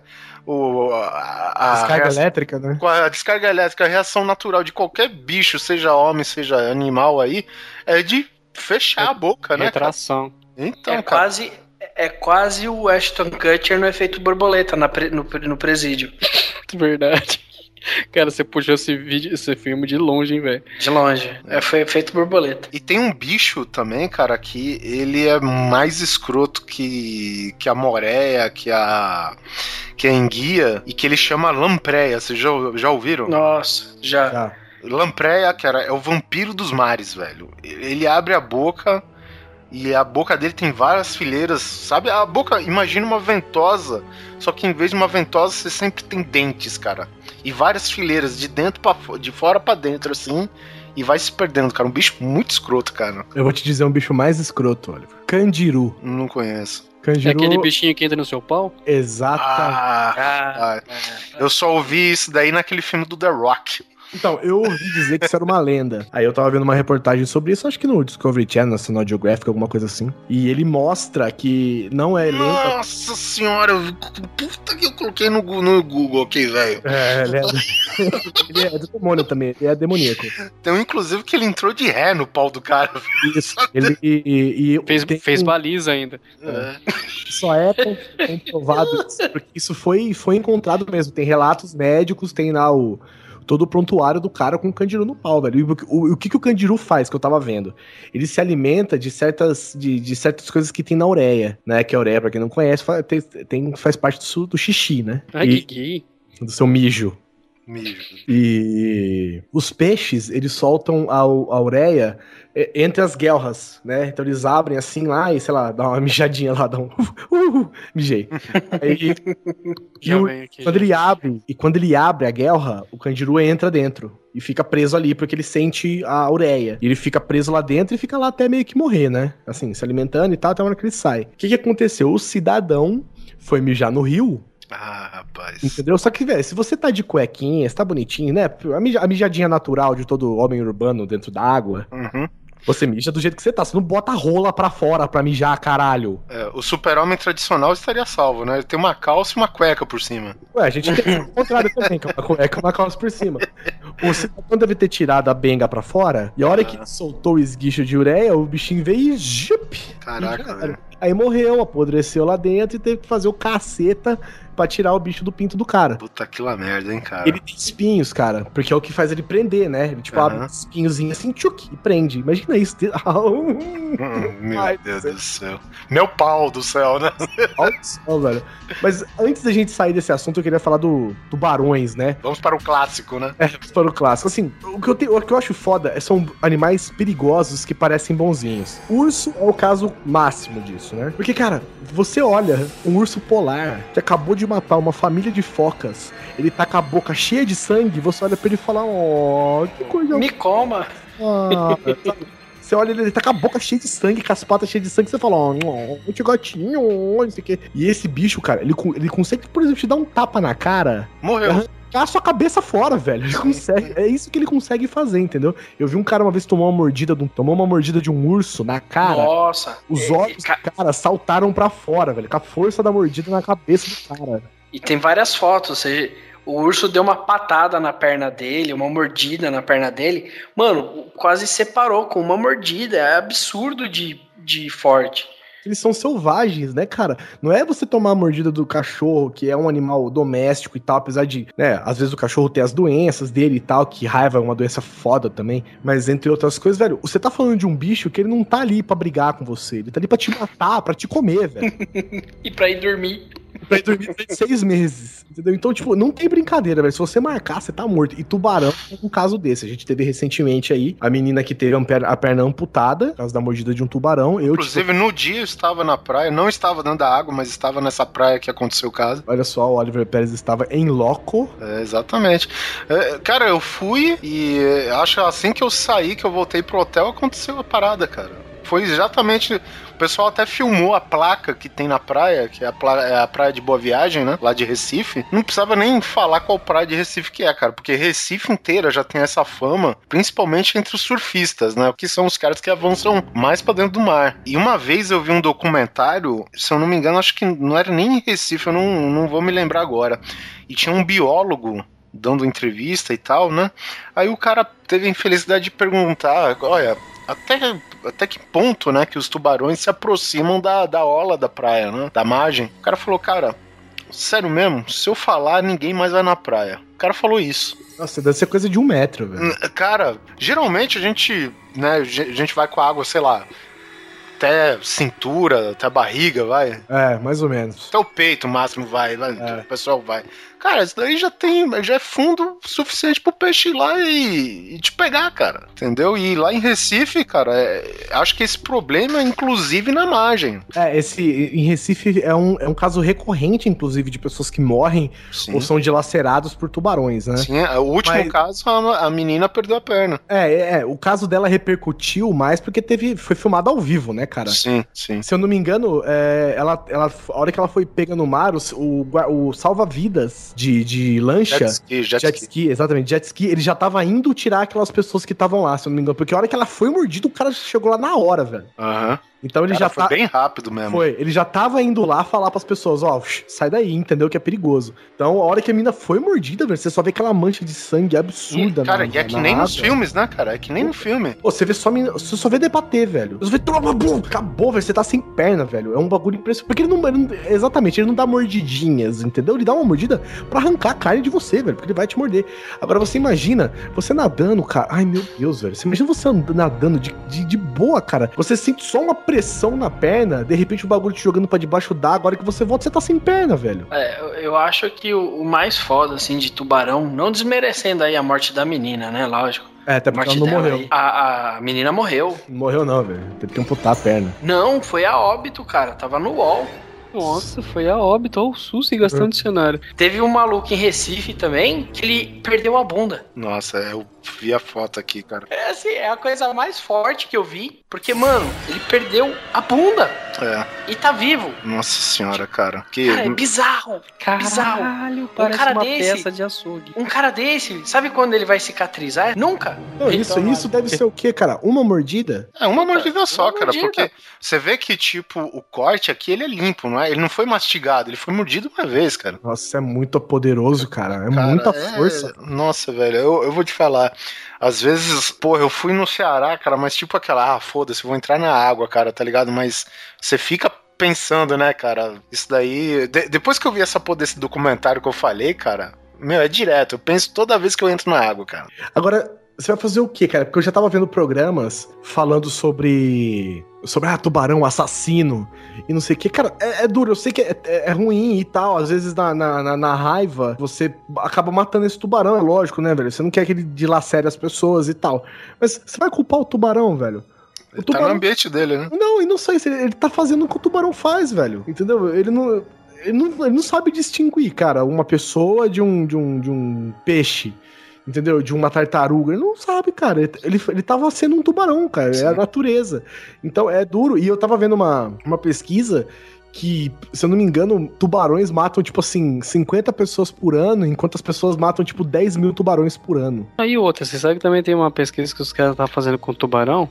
Porque tem aqueles surfistas que usam aquelas roupas de. Como chama? Neoprene. É, Neoprene, isso. Então, você sabe que, na verdade, o tubarão acha que, que o cara é uma foca, velho. Uma foca. Por isso que o maior foco de ataque é em surfista também, né? Tanto por causa do, do formato da prancha, como pela roupa de neoprene do cara. É, mas as, as pranchas novas, né? Se não me engano, os surfistas profissionais usam aquelas pranchas que tem um aparelhinho que emite um- uma onda lá que repele os tubarões, né? Ah, não sabia não. É, ele tem, é tipo uma, uma onda, uma onda sonora mesmo, assim, que, que afasta os tubarões. Não sei que tipo de som que faz, mas eles não, se- eles não costumam não se aproximar da, da, da redondeza desse barulho, entendeu? Então ele, ele tem esse dispositivo que fica dentro da prancha pra não atrapalhar, né? A, Uhum. a- não sei. Aerodinâmica. É, não é aerodinâmica na água, né? É. Mas. hidrodinâmica, hidrodinâmica. Mas ele fica lá e ele fica emitindo uns, uns- uns- umas ondas sonoras lá que repelem os tubarões. Então isso, isso protege, né? Surfistas. Imagino que os profi- profissionais que, que costumam surfar nessas águas que são hiper perigosas, eles devem usar esses tipos de, esse tipo de aparelho, né? Ele emite uma onda na onda pra fa- afastar a onda de tubarões. Exatamente, cara. E o tubarão, velho, o cara. Você imagina, você tá numa praia cheia de tubarões. Aí o tubarão, o filho da puta do tubarão, s- consegue sentir o cheiro de uma gota de sangue em mil litros d'água. Você imagina essa menina que teve a perna comida pelo tubarão e fez aquela poça de 4 litros de sangue. Nossa, chamou o tubarão Mano, desde mas- a Austrália, Mas né? se essa menina tivesse ficado um minuto a mais naquela água, velho, ela já tinha sido desintegrada. Porque acho que todos os tubarões que estavam nadando ali tinham- já foram lá, velho. E- Mas você sabe, né, o que motivou o ataque? Tá menstruado. Menstruação é foda, velho. Não vai na porra da praia estando menstruada. É simples. Exatava mesmo? Ah, não sei. Quieto. Cara, eu vou o, te cara, falar. o cara quer confirmar a informação do SUS, é brincadeira, velho. Eu fico esperando que ele vai falar alguma coisa real. 15 mil anos de programa e não aprendeu ainda. Eu não sei vocês, cara, mas eu também, de tubarão, eu, já, eu sou ressabiado desde criança vendo o filme, né, cara? O filme original, que também, porra, foi de pôr um terror do caralho. E teve um, um amigo do meu pai que falou: Ah, cara, imagina, tubarão. Aquele típico, né, cara que quer saber de tudo e tal. Ó o machão, né? O machão. É, o tubarão não, não põe essa a cabeça tudo pra fora, não pula, não sei o que. Cara, eu vi umas imagens aqui. Tá certo que é em alto mar, cara, mas o tubarão, tipo, atacando aquelas. Aquelas foquinhas de plástico que os caras põem lá pra atrair tubarão mesmo. Eu já vi um tubarão dar um mortal pra trás. Cara, ele pula, pula que nem golfinho, filha da puta, cara. É E assustador. é assustador, cara. Imagina um bicho de não sei quantas toneladas pulando que nem um golfinho. Não, e não só de poucas toneladas, é um bicho feito pra matar. Matar, é. Ele é, o, ele é o predador perfeito, né? Pelo que dizem da natureza, ele é o predador perfeito. Ele é aerodinâmico, ele, ele nada, não sei que é, a hidrodinâmica, que porra? Ele nada a uma velocidade fodida e ele tem. A, e o corpo dele é tão feito pra ele desenvolver velocidade que a boca dele é pra baixo e ele não consegue abrir a boca e te morder. Ele tem que virar de lado Uhum. abrir a boca, aí os dentes do filho da puta saem pra fora da boca e ele te pega. Além Não, o disso, cara é um ele- míssil, velho. Não, ele é um míssil, cara. Ele é impressionante. E você pode ver. Você consegue ver pessoas amigos de baleia, você consegue ver pessoas amigos de golfinho, pessoas amigos de arraias em guias, é, sei lá, lobos, ursos, leões, Leões. girafas, é, sei lá, centopeias, mas você não vê ninguém que é amigo de tubarão, não, velho. Tubarão não se mistura com essa patota, não. Graças a Deus, ele só fica no mar, velho. E ele parece uma máquina mesmo, né, cara? Ele não tem uma pinta de um bicho. Eu já falei isso antes. Ele é liso, o olho dele é, é um, Um buraquinho, um né? buraquinho preto, sabe? A boca, aquele corte reto na lateral que o Guizão acabou de falar. Que é pra baixo. Cara, ele é uma máquina, velho. E. É, a- ó- olha aí em Discovery Channel, Semana do Tubarão, perdendo um bom anunciante aqui, né? É, cara. Perdemos não, também não TC no tubarão, ué. Não, não, não. perdendo o Eles estão perdendo o Ah, anunciante, né? Olha que a propaganda Nós que a estamos gente perdendo tá fazendo. anunciante, cabeção. A gente poderia ter abocanhado essa, né? Ah, tudo E outra coisa, eu não sei qual que, quanto que é a vida, qu- quanto que um tubarão vive, entendeu? Mas também é um dos poucos animais que não sofre de doença degenerativa, cara. Filho da p... Vai matar até morrer, velho. Não, eu fico imaginando como que é isso, né? Porque a gente conhece, você tem um cachorro, um gato, que tu vai ficando velho, você vai se degenerando de qualquer jeito, né? É tipo assim, ele tá atacando, morreu. Tipo, sabe, tem interruptor, como que é que o bicho morre, né, cara? Por isso as cápsulas de tubarão. Mas em média, cara, tubarão vive, tem, tem, tem várias raças de tubarão. Tem tubarão baleia, tem tubarão martelo, tem tubarão prego, tem tubarão furadeira, é, tem vários tubarões é, no ramo de construção. Mas, por exemplo, tubarão baleia, que é um tubarão muito maior e que fica em alto mar, que não vem pra costa o caralho, dura aí uma média de 60 anos. Tubarão branco é, gira em torno de uma média de 40 anos. Mas é o que fode muito os tubarões é, é- é essa merda. É a caça predatória do tubarão. A troco de nada, sabe? A troco de cápsula de tubarão. Cara, pra encerrar esse assunto de tubarão, velho, os tubarões eles nascem. é, ele põe ovos, claro, né? Mas eles nascem, os tubarões nascem dentro da barriga da mãe. Eles já se comem. E o primeiro a nascer come todos os outros filhotes e dá o fora, velho. E não tem essa de andar junto com a mãe, não. Ele sai do, do- do- da barriga da mãe, vai pra um lado, a mãe vai pro outro, que se foda. Ela é mami... não, não é que ela é, ela é... não é que ela é mamífero. É peixe, cara. Tubarão é peixe. Tubarão é Mas peixe. então bota de ovo. Ele bota de ovo, só que ele fica dentro de um. De um, E de um- choca dentro da. Choca É, dentro da, da tubaroa. Exatamente, fica dentro de um espaço lá pra. pra porque ele possa Tubarão é ótimo, né, velho? Tubaroa. Mas você fica imaginando, amanhã, ó, é o seguinte, eu conto até três, depois eu vou atrás, hein? Caralho, vou te dar, né, vou te dar um minuto de vantagem. Não, e o pior de tudo não é isso. O pior é que é o seguinte, quando você bota ovos, né? Os bichos que botam ovos, eles Sério, deixam- como que é isso, seu Guizão? Você falou como se tivesse uma experiência. Quando eu boto os meus ovos. Mas o, o bicho que bota ovos, ele deixa. o- Existe um certo momento em que os ovos ficam à mercê, né? Dos predadores, das coisas, né? A porra do tubarão não, velho. Fica dentro da merda do tubarão, já nasce pronto pra matar, velho. Agora, quem que chega no tubarão lá e fala, não, tira essa porra aí que nós vamos comer esses ovos? não fala, velho. Não fala isso. É muito foda, cara. A mesma coisa de você botar um ovo e colocar dentro, tipo, de uma, uma jaula com arame farpado e, e cerca elétrica, entendeu? Quando eu boto ovo é assim, inclusive.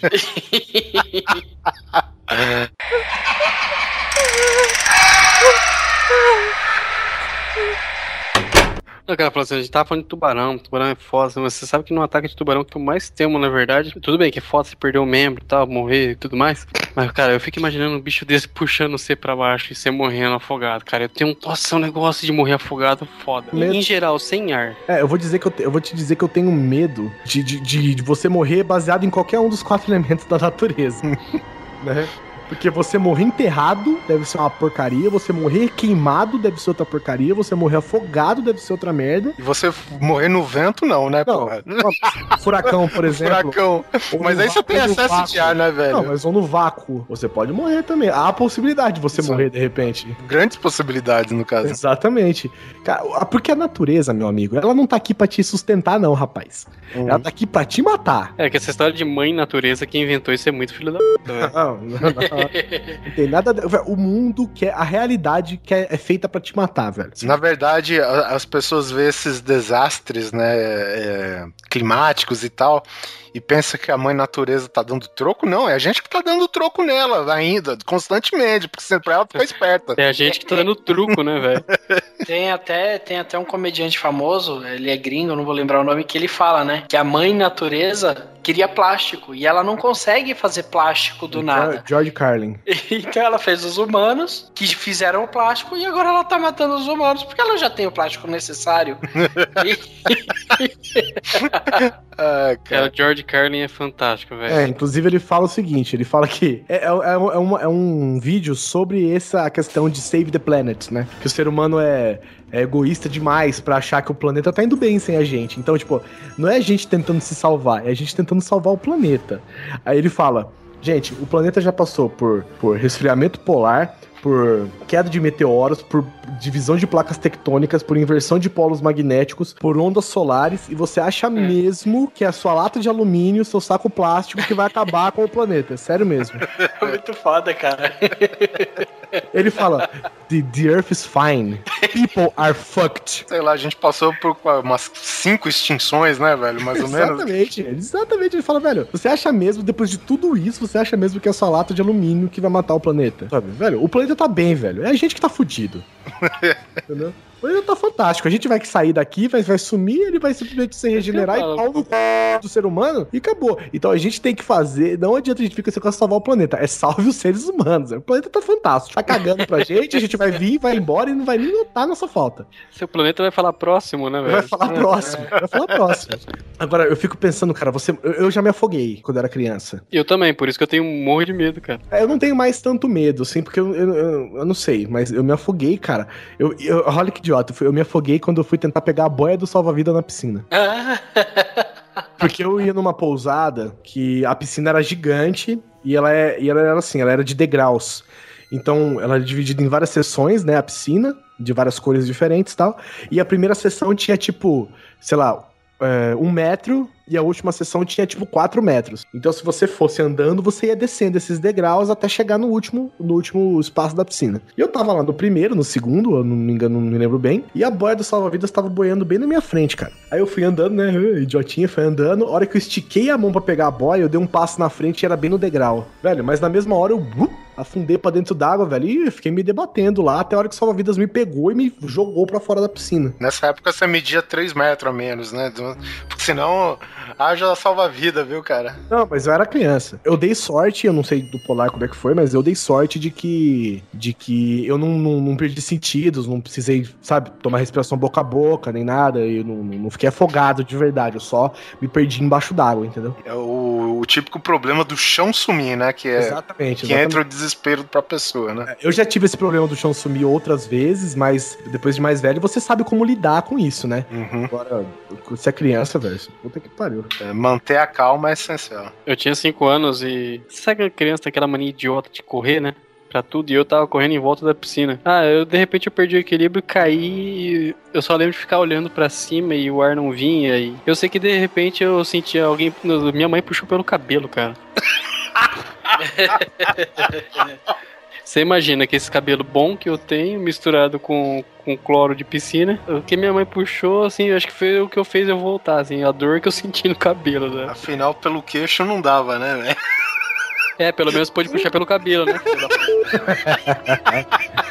Mas você não chegou a perder os sentidos, nada. Não, não, não cheguei, cara. Por isso que eu morro de medo. Eu fico pensando, cara, é, esses tsunamis, né, velho? Porra, a, a gente vê as imagens disso acontecendo e é um negócio absurdo. Você não tem o que fazer, né, cara? Eu tava vendo uma, uma, uma reportagem falando sobre tsunamis e tal. E o tsunami, quando ele surge, não, do momento que ele se torna, né? Que, a, que, a, que a- o volume de água faz ele virar um tsunami, ele, ele tem, sei lá, ele vem a 300, 400 km por hora. Só que ele vem com, sei lá, 10 toneladas de pressão, de força. A hora que ele chega na, na, na praia, ele vem a 20 km por hora, só que ele chega a 400 mil toneladas de pressão, entendeu? É, muita gente morre esmagada, nem chega a se afogar. Exatamente, exatamente. Então ele vem devagar, só que ele vem levando tudo, cara. Ele vem levando, não para nada em pé, cara. Não para nada em pé. Agora você imagina você presenciar um negócio. Jesus amado, você imagina você presenciar um negócio desse, cara? A água não falar fica que- marrom à toa, né? Eu, eu vou te falar que cair em piscina, essas paradas assim, já fui jogado, mas isso daí não foi o meu maior medo. Quando eu era menor, pequenininho, meus tios eles têm uma casa no interior e tem a piscina na casa, no fundo das da casa deles. E do lado da piscina tem o motor da piscina e tinha a casinha, né? Aquela casinha onde você liga as bombas e tal. E ela é pra baixo, né? Da terra ali. Tem uma escadinha, você entra, liga tudo e sai. Eu caí naquela casinha, é, tipo uns, uns dois metros e meio. Eu me ralei todo. Não me afoguei, mas eu me fudi todo. Não, mas e, e, e, e cair de um jeito, por exemplo, você cair num buraco que, que eu in- incluo aqui você ser soterrado, mas não enterrado. Você cair num buraco desses que prensam o seu movimento, cara, e você não consegue se mexer, sabe? Acho que na hora, que- na hora de começa, já começa a te dar coceira, né? Não, eu escapo na hora, porque eu vou me cagar inteiro, já vai me lecar em volta tudo e você sai deslizando, né? Como, como que chama aquele filme lá do, do é James Franco, né? Que ele fica preso na rocha. Sete horas. Cara, que, sabe, é, é um filme que faz você pensar, cara. E tem um outro filme bom pra caralho também do, do que fez o Lanterna Verde lá, o que eu gosto. O Enterrado Ryan Vivo. Reynolds. O o Ryan Reynolds, que é o Enterrado Vivo, né? É, é muito bom esse filme também, cara. Muito Os dois também, são né? muito bons, cara. Os dois são Muito foda. fantásticos. O 127 horas, cara, eu acho que ele consegue te passar um décimo do terror que deve ser tá na situação do cara, né, velho? Pra quem não sabe, o cara era. Não, é tipo um alpinista, num. Digamos assim, que é um alpinista, É, né? é alpinista, ele faz essas trilhas. É, ele faz essas trilhas e tal. Ele era metido a fodão. É, e aí teve um, desmoron, um desmoronamento, né, num- numa dessa, desses, dessas montanhas, desses canyons que ele andava, e ele ficou com o braço preso na rocha. Cara, simplesmente não conseguia soltar o braço. Só que ele não avisou ninguém pra que que ele ia pra lá, assim, não havia salvação pra ele, cara. Então aí mostra 127 horas que ele tava preso e o que que ele precisou fazer pra se soltar de lá, cara. E é, cara, é terrível. É um filme que consegue passar, tipo, aquela agonia, né, do cara preso sem e impotente, né, no caso, pra poder se soltar do- do lugar, cara. Posso confessar? Hum. Não tive coragem de assistir esse filme até hoje. Cara, é, Eu também não. Sabe o que é pior? É uma história real, velho. é uma história É, real. exata- é exatamente por isso que eu não tenho coragem de assistir esse filme. Porque eu tenho essa meio que empatia patológica, sabe? Então, cara, na hora já começa a me dar. Começa a dar um negócio ruim já. Quando você morre, eu não, eu não sei exatamente sobre isso, mas quando você morre é, enterrado, por exemplo, você, é, digamos assim, que você tá dentro de um caixão, alguma coisa assim, não com terra mesmo na sua cara, que aí deve ser uma morte dolorosíssima, né? Mas quando você morre dentro de um caixão, por exemplo, é, quando você morre você já vai pra um caixão, mas quando você está vivo dentro de um caixão e é enterrado, sei lá, por acidente ou por, sei lá, você tá de- protegido com ar em volta de você. E o ar ele vai se esgotando, como que é? Vocês sabem, vocês- têm alguma coisa que vocês sabem dizer isso? Tipo, se você fica sem ar e morre sem ar, ou você vai tendo, ou Não, você vai tendo é- sono, entendeu? Porque eu sei o que, que quando você acontece- quando você morre nos relatos que eu vejo de você morrer, por exemplo, que tá num lugar fechado com o carro ligado e você morre intoxicado, é que você vai tendo sono, né? Você vai É, mas aí no caso é por causa do monóxido de carbono, mas a- na.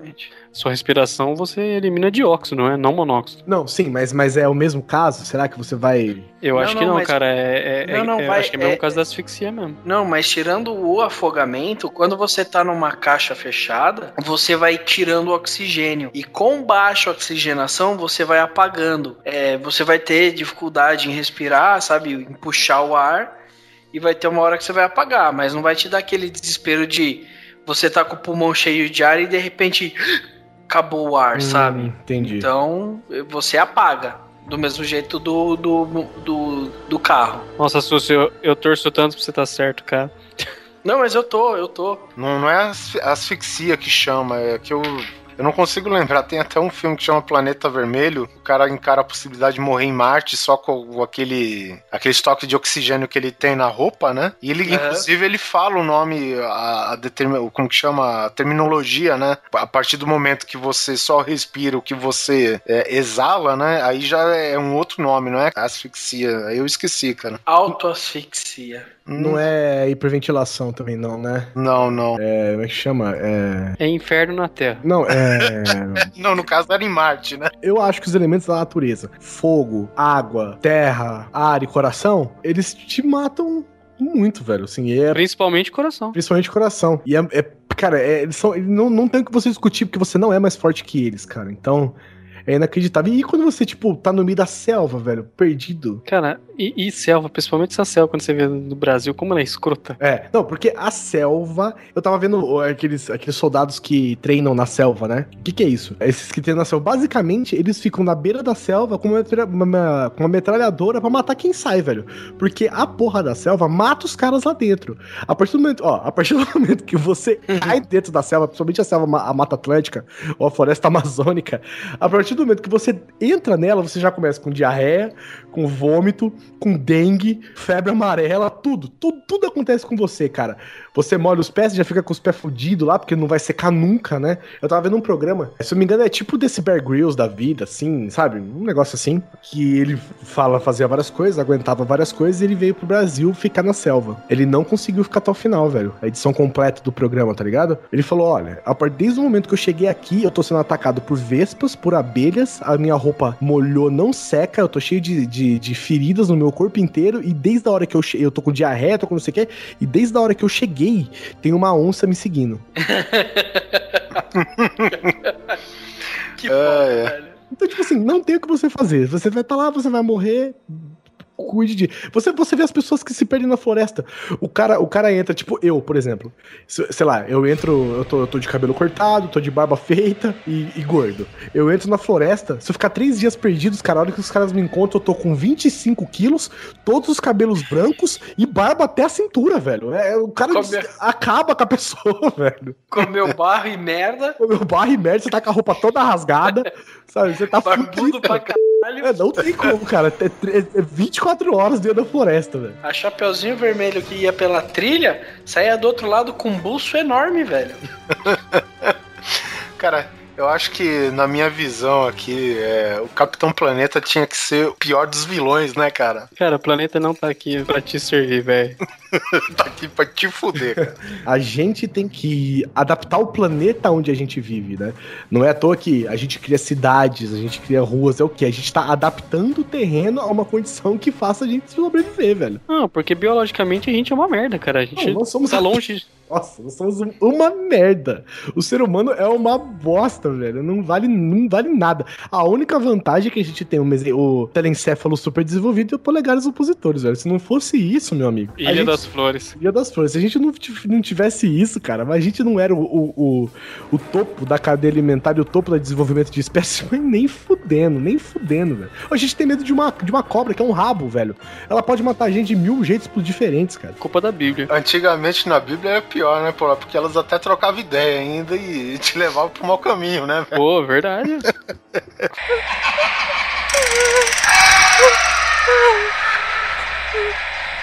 Falando em floresta, cara, eu já, já, já falei isso daqui em algum cast. Quando eu era mais novo, ali pelos meus 6, 7 anos, eu assisti um filme chamado Fogo no Céu. Nossa senhora. Traz uma das cara. minhas mais. Olha, só de. Ó, arrepiei até o.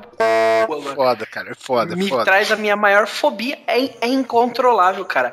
Eu já me peguei dormindo, tipo, com um bastão na mão.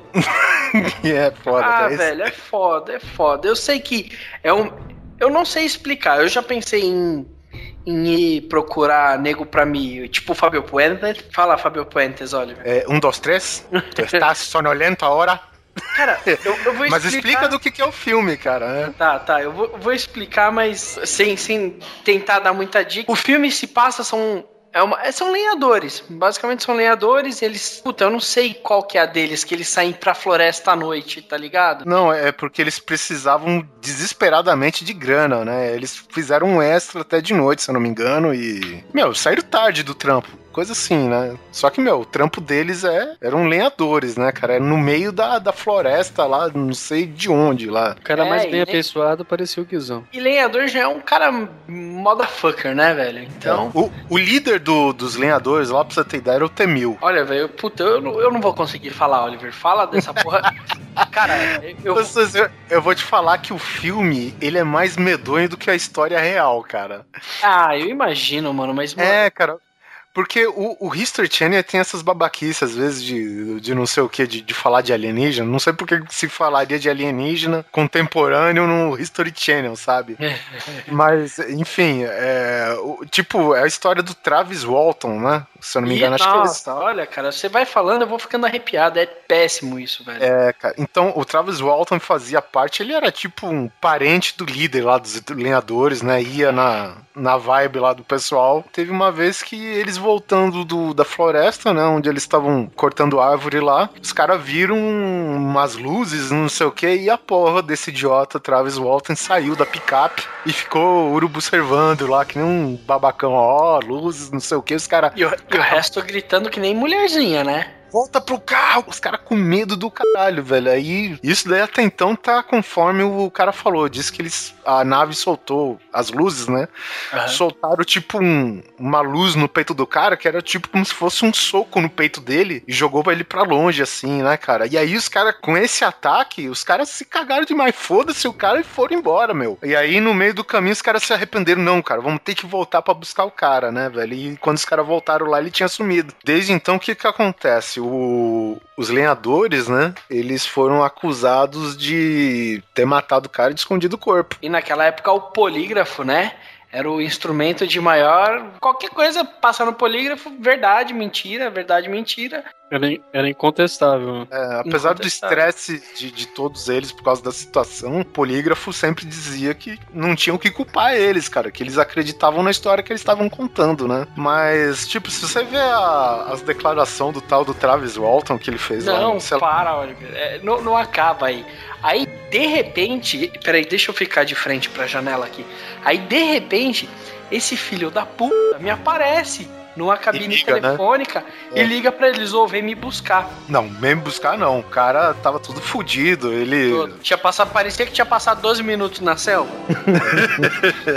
E aí ele conta essa história aí, e, no filme aparece sempre como flashbacks, né? Sim, puta, tem uns Nossa. flashback tosco, mal feito, que eu me cago de ver. É sempre assim. E não é tão mal feito não, viu, Susi? Pra O- época não é, cara, é verdade. É, Aquela e- cena deles arrastando ele no meio do Nossa. entulho, puta, é. É, porque vamos dizer assim, ele ficava dentro da nave como se fosse um necrotério orgânico, né? Isso daí, Nossa. pelo menos, era a imagem que o filme passava. Sim. Tipo, que as paredes, digamos assim, da, entre aspas, da, da gaveta que ele ficava, era como se fosse uma teia, né?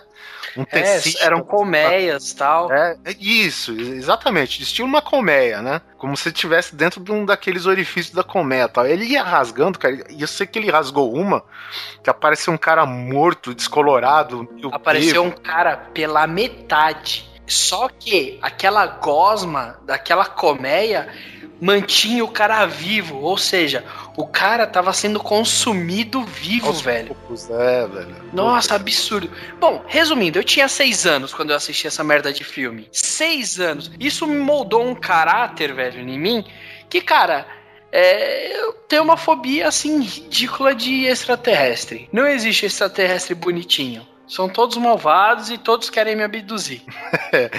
Eu sei que. E os ETs lá, quando pegaram ele tentando fugir, né? ah, Pegaram fácil, né? Porque a nave não tinha gravidade, nada, É. ele ficava boiando pra aqui e pra lá. Aí pegaram, velho. Aí, porra, foi, aí foi agressivo, né? Eles pegaram e levavam ele pelo pé, né? Porque assim, ele tava conseguindo sair e tal. Você via que tinha pouca gravidade. E aí ele chega assim, pá, ele toma mó susto, vários ETs. Só que não eram os ETs, eram as roupas de astronauta dos ETs. Dos ETs. Que eram é. cinza, com os olhos gigantes. E aí, Isso. tipo, aparece os ET, pega ele e começa a arrastar ele pelo pé. E o cara vai batendo a cabeça no chão.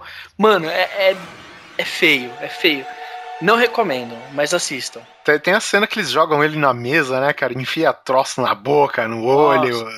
É Enfia que um colírio branco leitoso, né? né? É. Tipo, o filme marca aí. Agora, Sus, eu te recomendo um filme que você não vai ver, pelo jeito. Chama Dark Skies. Com aquela Carrie não sei o que. É que que fazia Felicity, sabe? Vou até colocar uma imagem pra você, pra você já não ver. Cagada, velho. Puta que pariu. Ah, você me fodeu, olha. Achei aterrada, mano. Ah, ah, e é uma Falou, cena. Boa noite. Tchau. Cara, esse filme, esse filme, ele é bom pra pegar uns sustos, cara. É legal, cara. A mesma pegada do. Ah, meu, é pra aterrorizar. Eu já tive um sonho assim com aquela mina do corredor, velho. É, É, puta que é pariu. e aí, puta, aí vocês querem que eu saia do cast, né? É isso.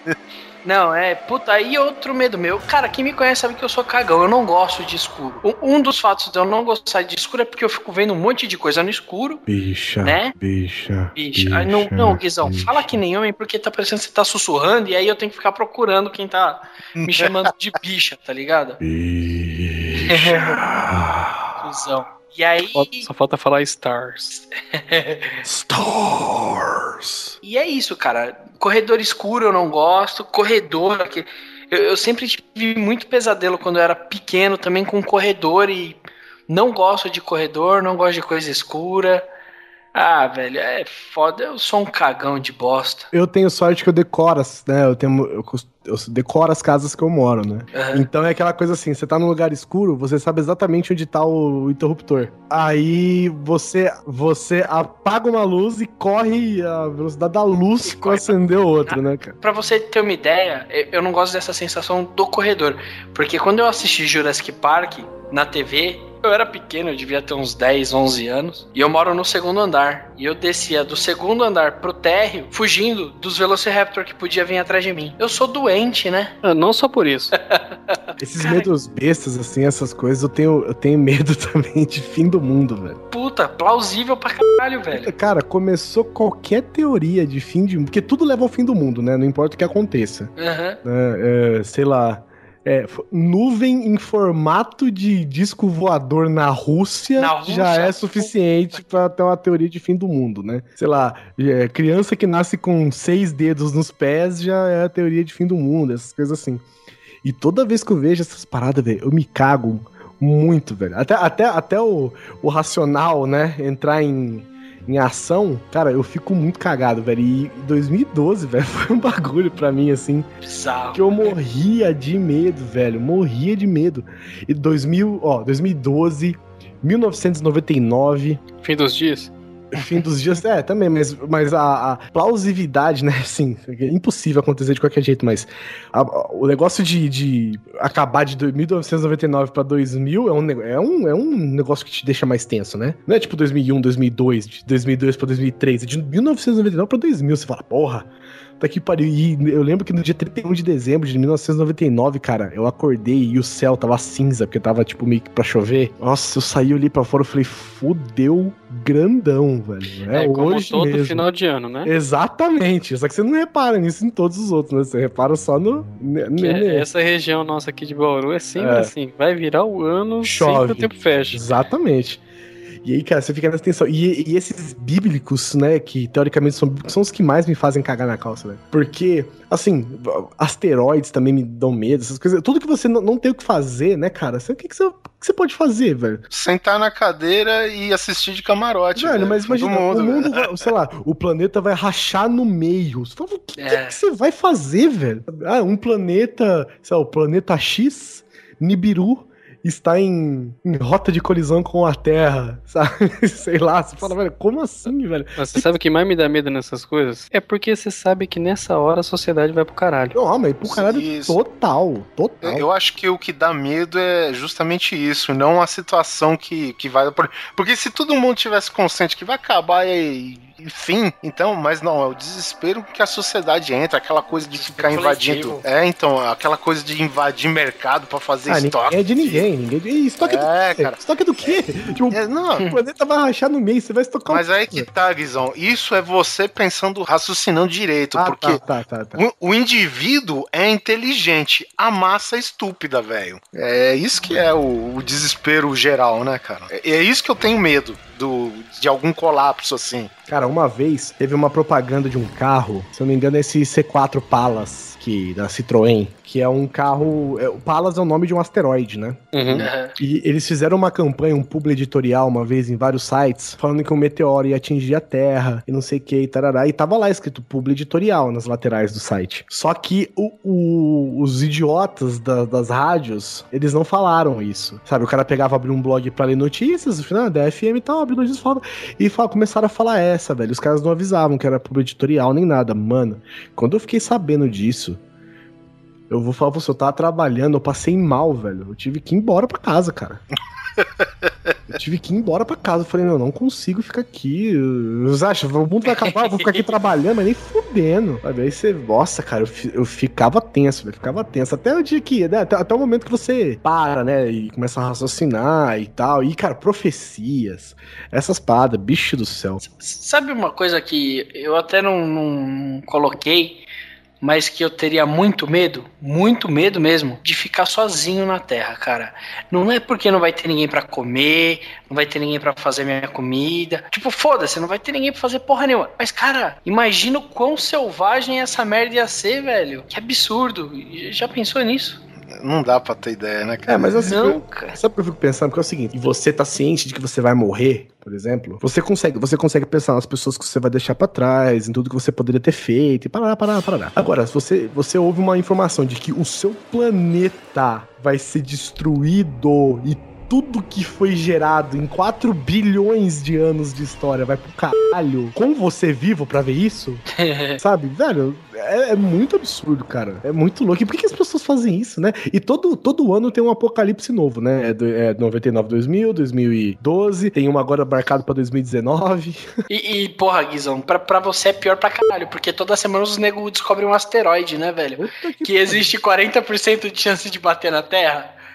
É, asteroides eu já não, asteroides já não, não, não me dá Já medo. cagou pra ele. É, porque assim, eu, eu- eu fico vendo essas paradas e a chance de um asteroide destruir mesmo o planeta é pequena, né?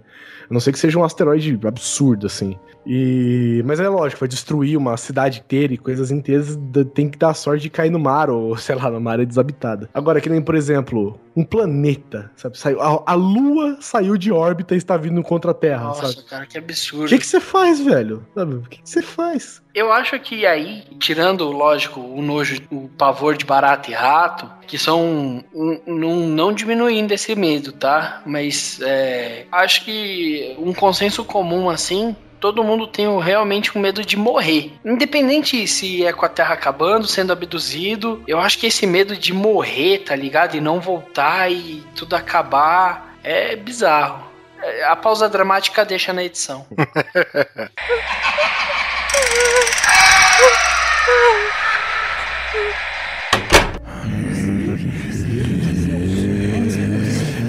Aí eu sei aqui na banca que tem gente que tem medo de morrer e voltar. Não ela, mas se outras pessoas começam a morrer e voltar, a pessoa afina. Ah, filho, não, cara. Eu, eu, eu me cago só de pensar em zumbi, velho. Cara, você imagina você morrer comido. e Não comido no sentido bíblico, cara, mas mastigado.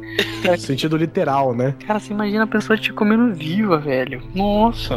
Olha, eu vou te falar. Eu vou falar um negócio aqui e eu quero que entre na cabeça de todo mundo. Não adianta você ficar lendo Guerra Mundial Z. Não adianta você ficar lendo Gui- Guia de Sobrevivência Zumbi. Não Os adianta, zumbis. não adianta você ficar lendo livros que vão tratar como zumbi. Meu irmão, se estourar um apocalipse zumbi, você tá fudido. Fudido. Fudidíssimo. Entendeu? Você não vai sobreviver. Não adianta você pensar que vai ser o líder de uma nova revolução, ou vai criar uma nova sociedade, ou vai ser o cara que anda com uma 12, ou, ou, ou facões e motosserras matando zumbi. Você não vai durar. Me chama de John Connor. Vai durar um dia. O partir do que você sair na rua, você é mais um pra coleção de zumbis do mundo, velho. Principalmente no Brasil, que você tem esse estatuto de desarmamento que não deixa ninguém ter arma, né? Você vai usar, você vai usar um cutelo. Não adianta. Não adianta, cara. Vamos, Sabe vamos, vamos vai- pensar num zumbi em específico. Sei lá, do Zack Snyder. Não, do Zack Snyder, puta, esse me, esse me cago de medo, velho. Esse zu- o zumbi corredor aí do Zack Snyder, ou desse daí do Guerra Mundial Z, né? Do filme, no caso, não, não sei como que é no livro, que eu não li. O livro são, são relatos, mas são É. zumbis. São zumbis corredores mesmo, tipo raiva. Ah, cara, então é. Esse é, é foda, cara. Esse do, como que chama? Extermínio, né? Também que usa. Extermínio, extermínio. Ou, ou até mesmo de jogo, né? Que agora que saiu Last of Us, que não deixa de ser um zumbi morto-vivo, né? Na verdade é uma doença, mas tem os instaladores que ele não te vê, mas ele corre atrás de você que nem o capeta. Sabe, sabe o único cara que ia sobreviver? O nego que pega a esposa do lado e senta a faca no pescoço dela, mesmo ela estando viva, sabe? É capaz desse nego sobreviver. Sangue ruim. Sangue ruim. Também acho. Porque o cara não tem nada a perder, então o cara vai estar cagando e andando, velho. Olha, essa de, de ah, não tenha piedade do seu pai, da sua mãe, da sua Não esposa. É, não, lembre-se, não são mais seus parentes. Meu irmão, mas a primeira coisa que você vai fazer é se fuder, porque você não vai ter coragem de matar seu pai e sua mãe, independente da posição que ele esteja como zumbi, cara. Não você não tem coragem, sabe por quê? Porque você não é um cara ruim, você é um cara bom. E até isso entrar na sua cabeça, você já virou zumbi. O único herói da Terra vai ser o Kaiser Soze, né? E a Susana Richthofen. Susana Richthofen fazendo escola, velho. Não posso rir, velho. É a outra também, a mulher do cara da Yoki lá. É. Caralho, velho. Os Nardoni. Não, ele joga, só jogam. Assim, a questão é, a questão é simplesmente quanto tempo você vai durar. Exatamente, vai ser um modo de sobrevivência, né? O jogo em modo de sobrevivência. Você vai estar calculando quanto tempo você. Quantas waves você aguenta? Com a, com a diferença que no final você não ganha bet. É uma morte lenta e dolorosa. Ou você passa pro lado do zumbi, né? É, que é o lado vencedor no final das contas. É, você tem que aprender o seguinte: você tem que aprender a ficar escondido, entendeu? Até que um grupo, sei lá, de militares, de governantes resolvam um jeito. Aí você dá um jeito de ir pra lá. Mas fora isso, bichão, eu não sei nem se isso vai acontecer, entendeu? Porque a chance disso acontecer é pequena. De, de alguém já ter um plano de contingência real e funcional contra zumbis. Esse zumbi aí do, do Zack Snyder, por exemplo, o modo certo não é falar zumbi. Porque o zumbi, acho que teoricamente, se a gente for na. na... Etimologia. Exatamente, se a gente for cavar a fundo, pô, o cara morreu, volta à vida, cara, o corpo dele vai estar tudo com sangue coagulado, membro rígido, vai ser aquele zumbi, sabe, que caminha devagar e tal. E, E daí, ele vai se degradar rápido, né? o, o nosso medo, então, no caso, seria o da raiva, que o pessoa categoriza hoje como zumbi também, né? Essa raiva e tal. Eu, eu acho, tipo, que tem. Apesar de não ser um filme gore, ou muitíssimo violento, esse, o, o Guerra Mundial Z, ele tem umas cenas assim que eu acho que representa bem o, tipo de medo que a gente teria. Que, que nem um caso que mostrou lá, o cara, as pessoas se transformando em zumbi num voo de avião. Pô, essa coisa de o que você fazer na hora pra se isolar do zumbi, sabe? Pra você se proteger e é a hora do maior estresse, assim. Eu acho que filme tem bem essas esse suspense, diria, né? Que o que mata mesmo é o suspense, né? Na hora que você tá morrendo, foda-se. Você morrer de lacerado, imagina que horror, cara. Ah. É porque os filmes, cara, eu, eu não sei o que, que os caras têm na cabeça, mas os filmes, tipo, o zumbi é que nem se fosse Wolverine, né, velho? Os caras põem a mão em você e já sai com uma tripa. É, os filmes do Romero, né? Eu tava lendo uma pesquisa que diz o seguinte: você é capaz de arrancar o seu próprio dedo na sua mordida. O que não deixa isso acontecer é que o seu cérebro bloqueia. Então, é, a, a mordida é tão forte que você consegue arrancar membros, né? Não arrancar membros, mas dilacerar com ela. Você não arranca uma mordida o seu dedo fora na mordida porque o seu cérebro não deixa você fazer isso. Agora, se você perde esse momento, ainda mais que você tá fazendo em outra pessoa. E que a dor não é um fator que te, que te vai Incomoda. incomoda, bichão, mas você- você não vai durar nada mesmo. A primeira coisa é uma Hum. mordida que vai arrancar pedaço devagar, assim, até você chorar e morrer, velho. Para, velho, que eu já tô passando mal com isso, velho. Aí você fala, ah, não, mas eu vou ficar em cima do prédio como sniper. Primeiro, você vai ter que descer, achar uma loja de armas. Que aqui no Brasil não tem. Exatamente, que venda uma sniper de qualidade, né? Não uma, uma arma de chumbinho, nem uma BB gun. Porque BB Gun já tá. Todo mundo sabe, né? Você atira e você só atrasa o zumbi, né? Ele dá aquele lag no zumbi. Filho da puta. Tipo, você dá o tiro na cabeça do zumbi, o zumbi tá indo. Aí se acerta, ele para, congela, dois segundos, descongela e continua. É tipo um problema de lag mesmo. Mas é, a logística é muito difícil pra isso, né? Aqui no Brasil é. Não, cara, eu acho que, que em qualquer lugar do mundo. Porque é, você é aquilo, cara. Você sempre vai ter um filho da puta com um furgão que vai pilhar a porra da, da loja de arma inteira e vai matar ser humano, entendeu? O esquema mesmo é você viver no meio do mato Agora a sua vamos- katana. Vamos imaginar que é o tipo de zumbi que, a, sei lá, você ter contato com o sangue, contato com as paradas, se transforma num zumbi também. Vamos dizer que é um vírus, por exemplo. A formiga mordeu o zumbi, é formiga zumbi. O rato mordeu o zumbi, é rato zumbi. A pomba matou o rato, é pomba zumbi. O tubarão matou o zumbi, é tubarão zumbi. Então, meu irmão, você tá lascado. É, é aquilo, né? É, é um planeta agressivo de se viver, né, cara?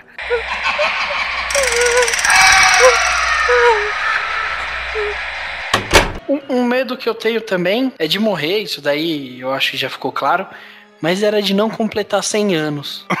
É, é tipo Nerd Drops, tu não chegou até o programa 100? Não, cara. Ô, cara, sabe por quê? Os 100 anos pra mim significa 100% de vida vivida, sabe? Ah, O resto é, bônus, né? O O resto, resto é é bônus. bônus. Vai, vai chegar nos 100 anos sem os dois braços, vai, vai chegar que nem Joseph Klimber. É, só um peso de papel. Mas, cara, é 100 anos, velho. E eu não queria morrer. Lógico, a gente fala, não queria morrer antes dos 100 anos, né? Mas eu queria chegar em 100 anos com todas as minhas faculdades mentais em dia e, e porra. Eu não vou nem falar com o mínimo de habilidade motora, mas com habilidades motoras, né? Eu quero chegar tipo aquele jovem velho, sabe? Então reposição hormonal aos 30 logo já. Tinha uma vez, cara, que eu, falando nisso, não, não, não é um relato de medo, mas eu vi um cara que foi no Jô Soares, e isso só foi no Jô Soares, cara, porque eu acho que ele tinha 114 anos na época, né? Eu não sei se ele tá vivo. É, eu, eu vi, eu vi. A gente vê tanto problema por causa do fumo, né, velho? E o cara, e o cara fumou, não, cara, eu larguei cigarro pra, pra viver melhor. O cara fumou o cigarro dos 13 até os 80 anos, tá ligado? Filha da puta, velho, né? É foda, cara. É, você pega o próprio Niemeyer, né, velho? Morreu agora com 190 anos. É, ele, ele precisou enterrar todos os filhos. né? A tartaruga de estimação. Ai, cara. O cara fala, pô, morreu a filha do Neymar com 80 e outra. Eu, Que, que porra? É que Caralho, naquela época eles começavam a fazer filho cedo. Uma outra Sabe o que coisa. eu tenho medo? Eu tenho medo tipo, de morrer de besteira, sabe? Puta. Semana passada morreu um maluco que, assim, ele anda. O cara era puta, todo mundo ama ele, é aquele cara que todo mundo gosta, esportista tal. Ele foi andar de caiaque, tava voltando pra casa. O caiaque desprendeu de cima do troller dele. Com o carro em movimento, ele foi querer mexer no caiaque. Jogou ele pro chão, morreu. Ah, é foda, cara. Foda. Eu, acho, cara, que o, o ser humano ele tá ficando delicado demais, velho. Sabe, essa história da mãe pegar o filhinho, ai, não põe o pezinho no chão, ai, não brinca no barro. Porra, foda-se, sabe? Eu quando tiver meu filho, velho, meu, vai lá no lago de bosta brincar, vai, sabe? Bebe não é bastante água. É, não é possível, cara. Eu, eu fui tratado, sabe? Meu, me molhava no frio, pisava na terra, na lama e não sei o que, cara. E hoje eu não fico doente à toa que nem o pessoal fica, cara. Eu fico impressionado com isso, cara. Mas eu digo morrer de besteira assim, pô, pô, você tá de boa, acabou de sair do seu. Toda morte, né? É de besteira, né? É, eu acho É. que, que tem, tem um fator pior, Guizão. Eu acho aquele que você passou pelas piores situações, você já foi queimado, atropelado, é, você foi, sei lá, ficou debaixo de escombro, e aí você sai de tudo isso vivo e bem e morre porque engasgou com uma azeitona. tá Exatamente, esse tipo de coisa. isso é esse foda. tipo de coisa, cara. É, sei lá, você morreu porque, sei lá, você tava saindo de casa, botou a cabeça É. na, na, na porta sem querer e teve um aneurisma. É, sabe? cara, isso é É, que, que é morte mais besta, que nem o, o cara que fez a Sagrada Família lá, o Gaudí, na Espanha. Você sabe como ele morreu? Ele foi indo de costas pra ver se a construção tava ficando bonita. Um ônibus passou por cima dele, mano. Porra, velho. Porra, é uma morte muito besta, né, cara?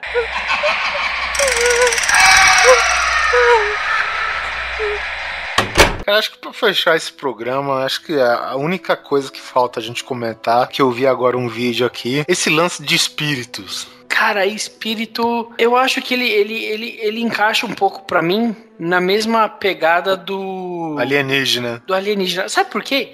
Porque espírito, pra mim, muitas vezes, cara, eu, eu tô assistindo um filme e não me dá medo. Mas aí eu começo a sentir, tá ligado? É, a mente é um bagulho bizarro, né, velho? Eu começo a sentir calafrio, aí do nada eu começo a ouvir coisinha, aí eu sinto uma mão na perna. Sabe umas, umas paradas bizarras?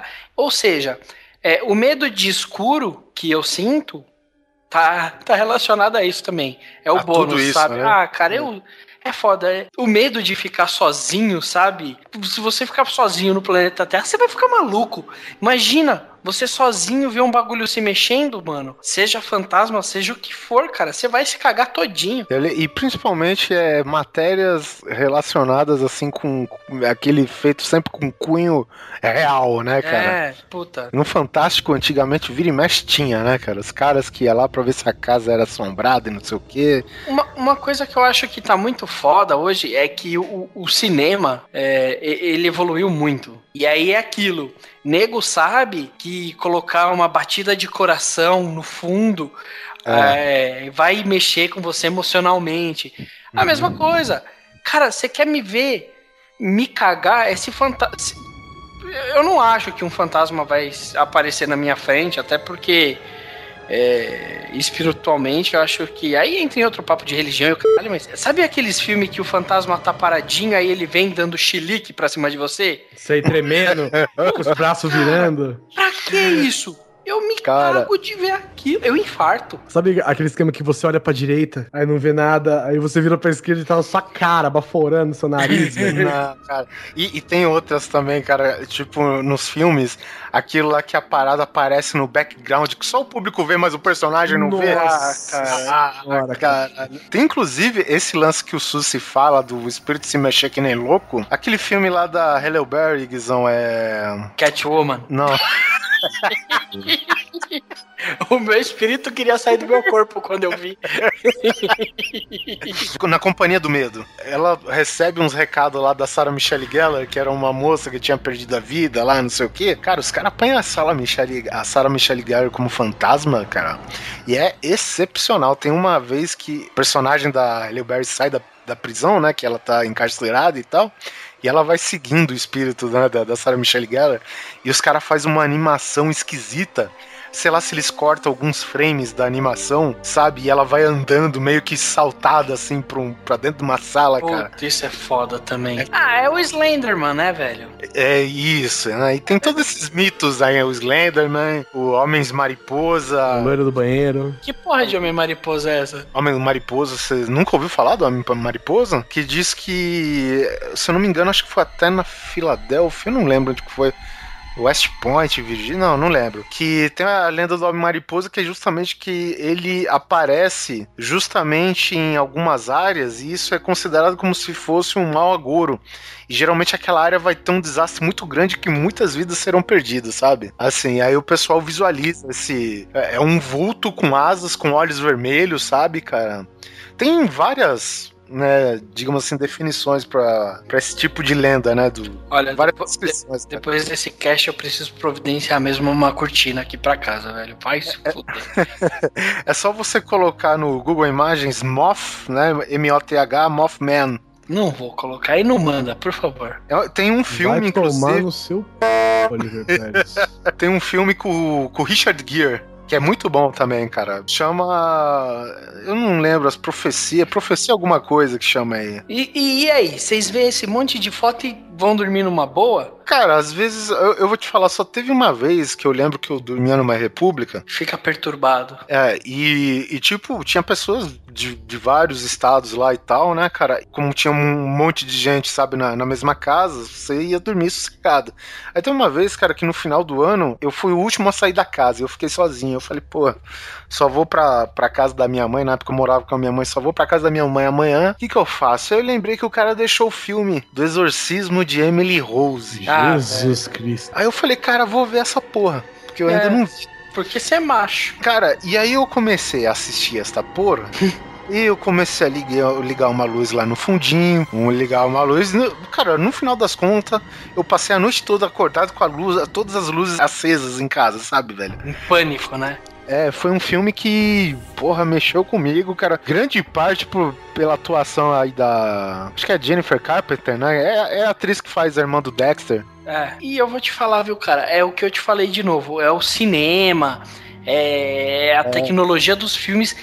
Cara, ela contribui pro cagaço geral. Muito. Porque que nem. É, cara, eu posso te falar que quando você tem muitas pessoas numa sala e elas começam a chorar por algum motivo, essa comoção coletiva, ela te afeta, cara. Você pode ser o cara mais pica, ela vai te afetar, você vai começar a chorar. Eu acho que na Idade Paranormal, A Bruxa de Blair, é um filme que dá cagaço, é, mas já ficou comercial pra caralho. Um foi bom e ponto. E, cara, é até hoje dá medo, tá ligado? Então, assim, são coisas que eu agora eu vou ficar vendo o toque desgraça. Vamos encerrar. É, vamos encerrar por hoje. Não quero concluir o meu pensamento. Aqui, Guizão, chama. A, Guizão não, o filme desse do Homem Mariposa chama A Última Profecia, com o Richard Gere Eu vou ver se eu assisto. É bom? e Laura. É, eu gostei, cara, eu gostei. Eu vou puxar esse Dark Skies e a última profecia. E ele dá, dá medo, porque sempre aquele filme baseado em fatos reais, sabe? Não, não quero ver melhor que isso. Encerra, vai. Vai, então. Encerra que eu tenho que ir pro quarto agora. Não tô com um pingo de sono, mas vou ter que dormir.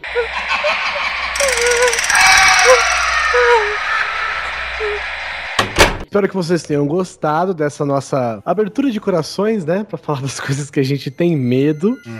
Tomara que vocês tenham ido dormir com medo. O pessoal sabe que agora que a gente é tão humano, né? Quanto os ouvintes, somos tão humanos quanto vocês, não somos especiais em nada.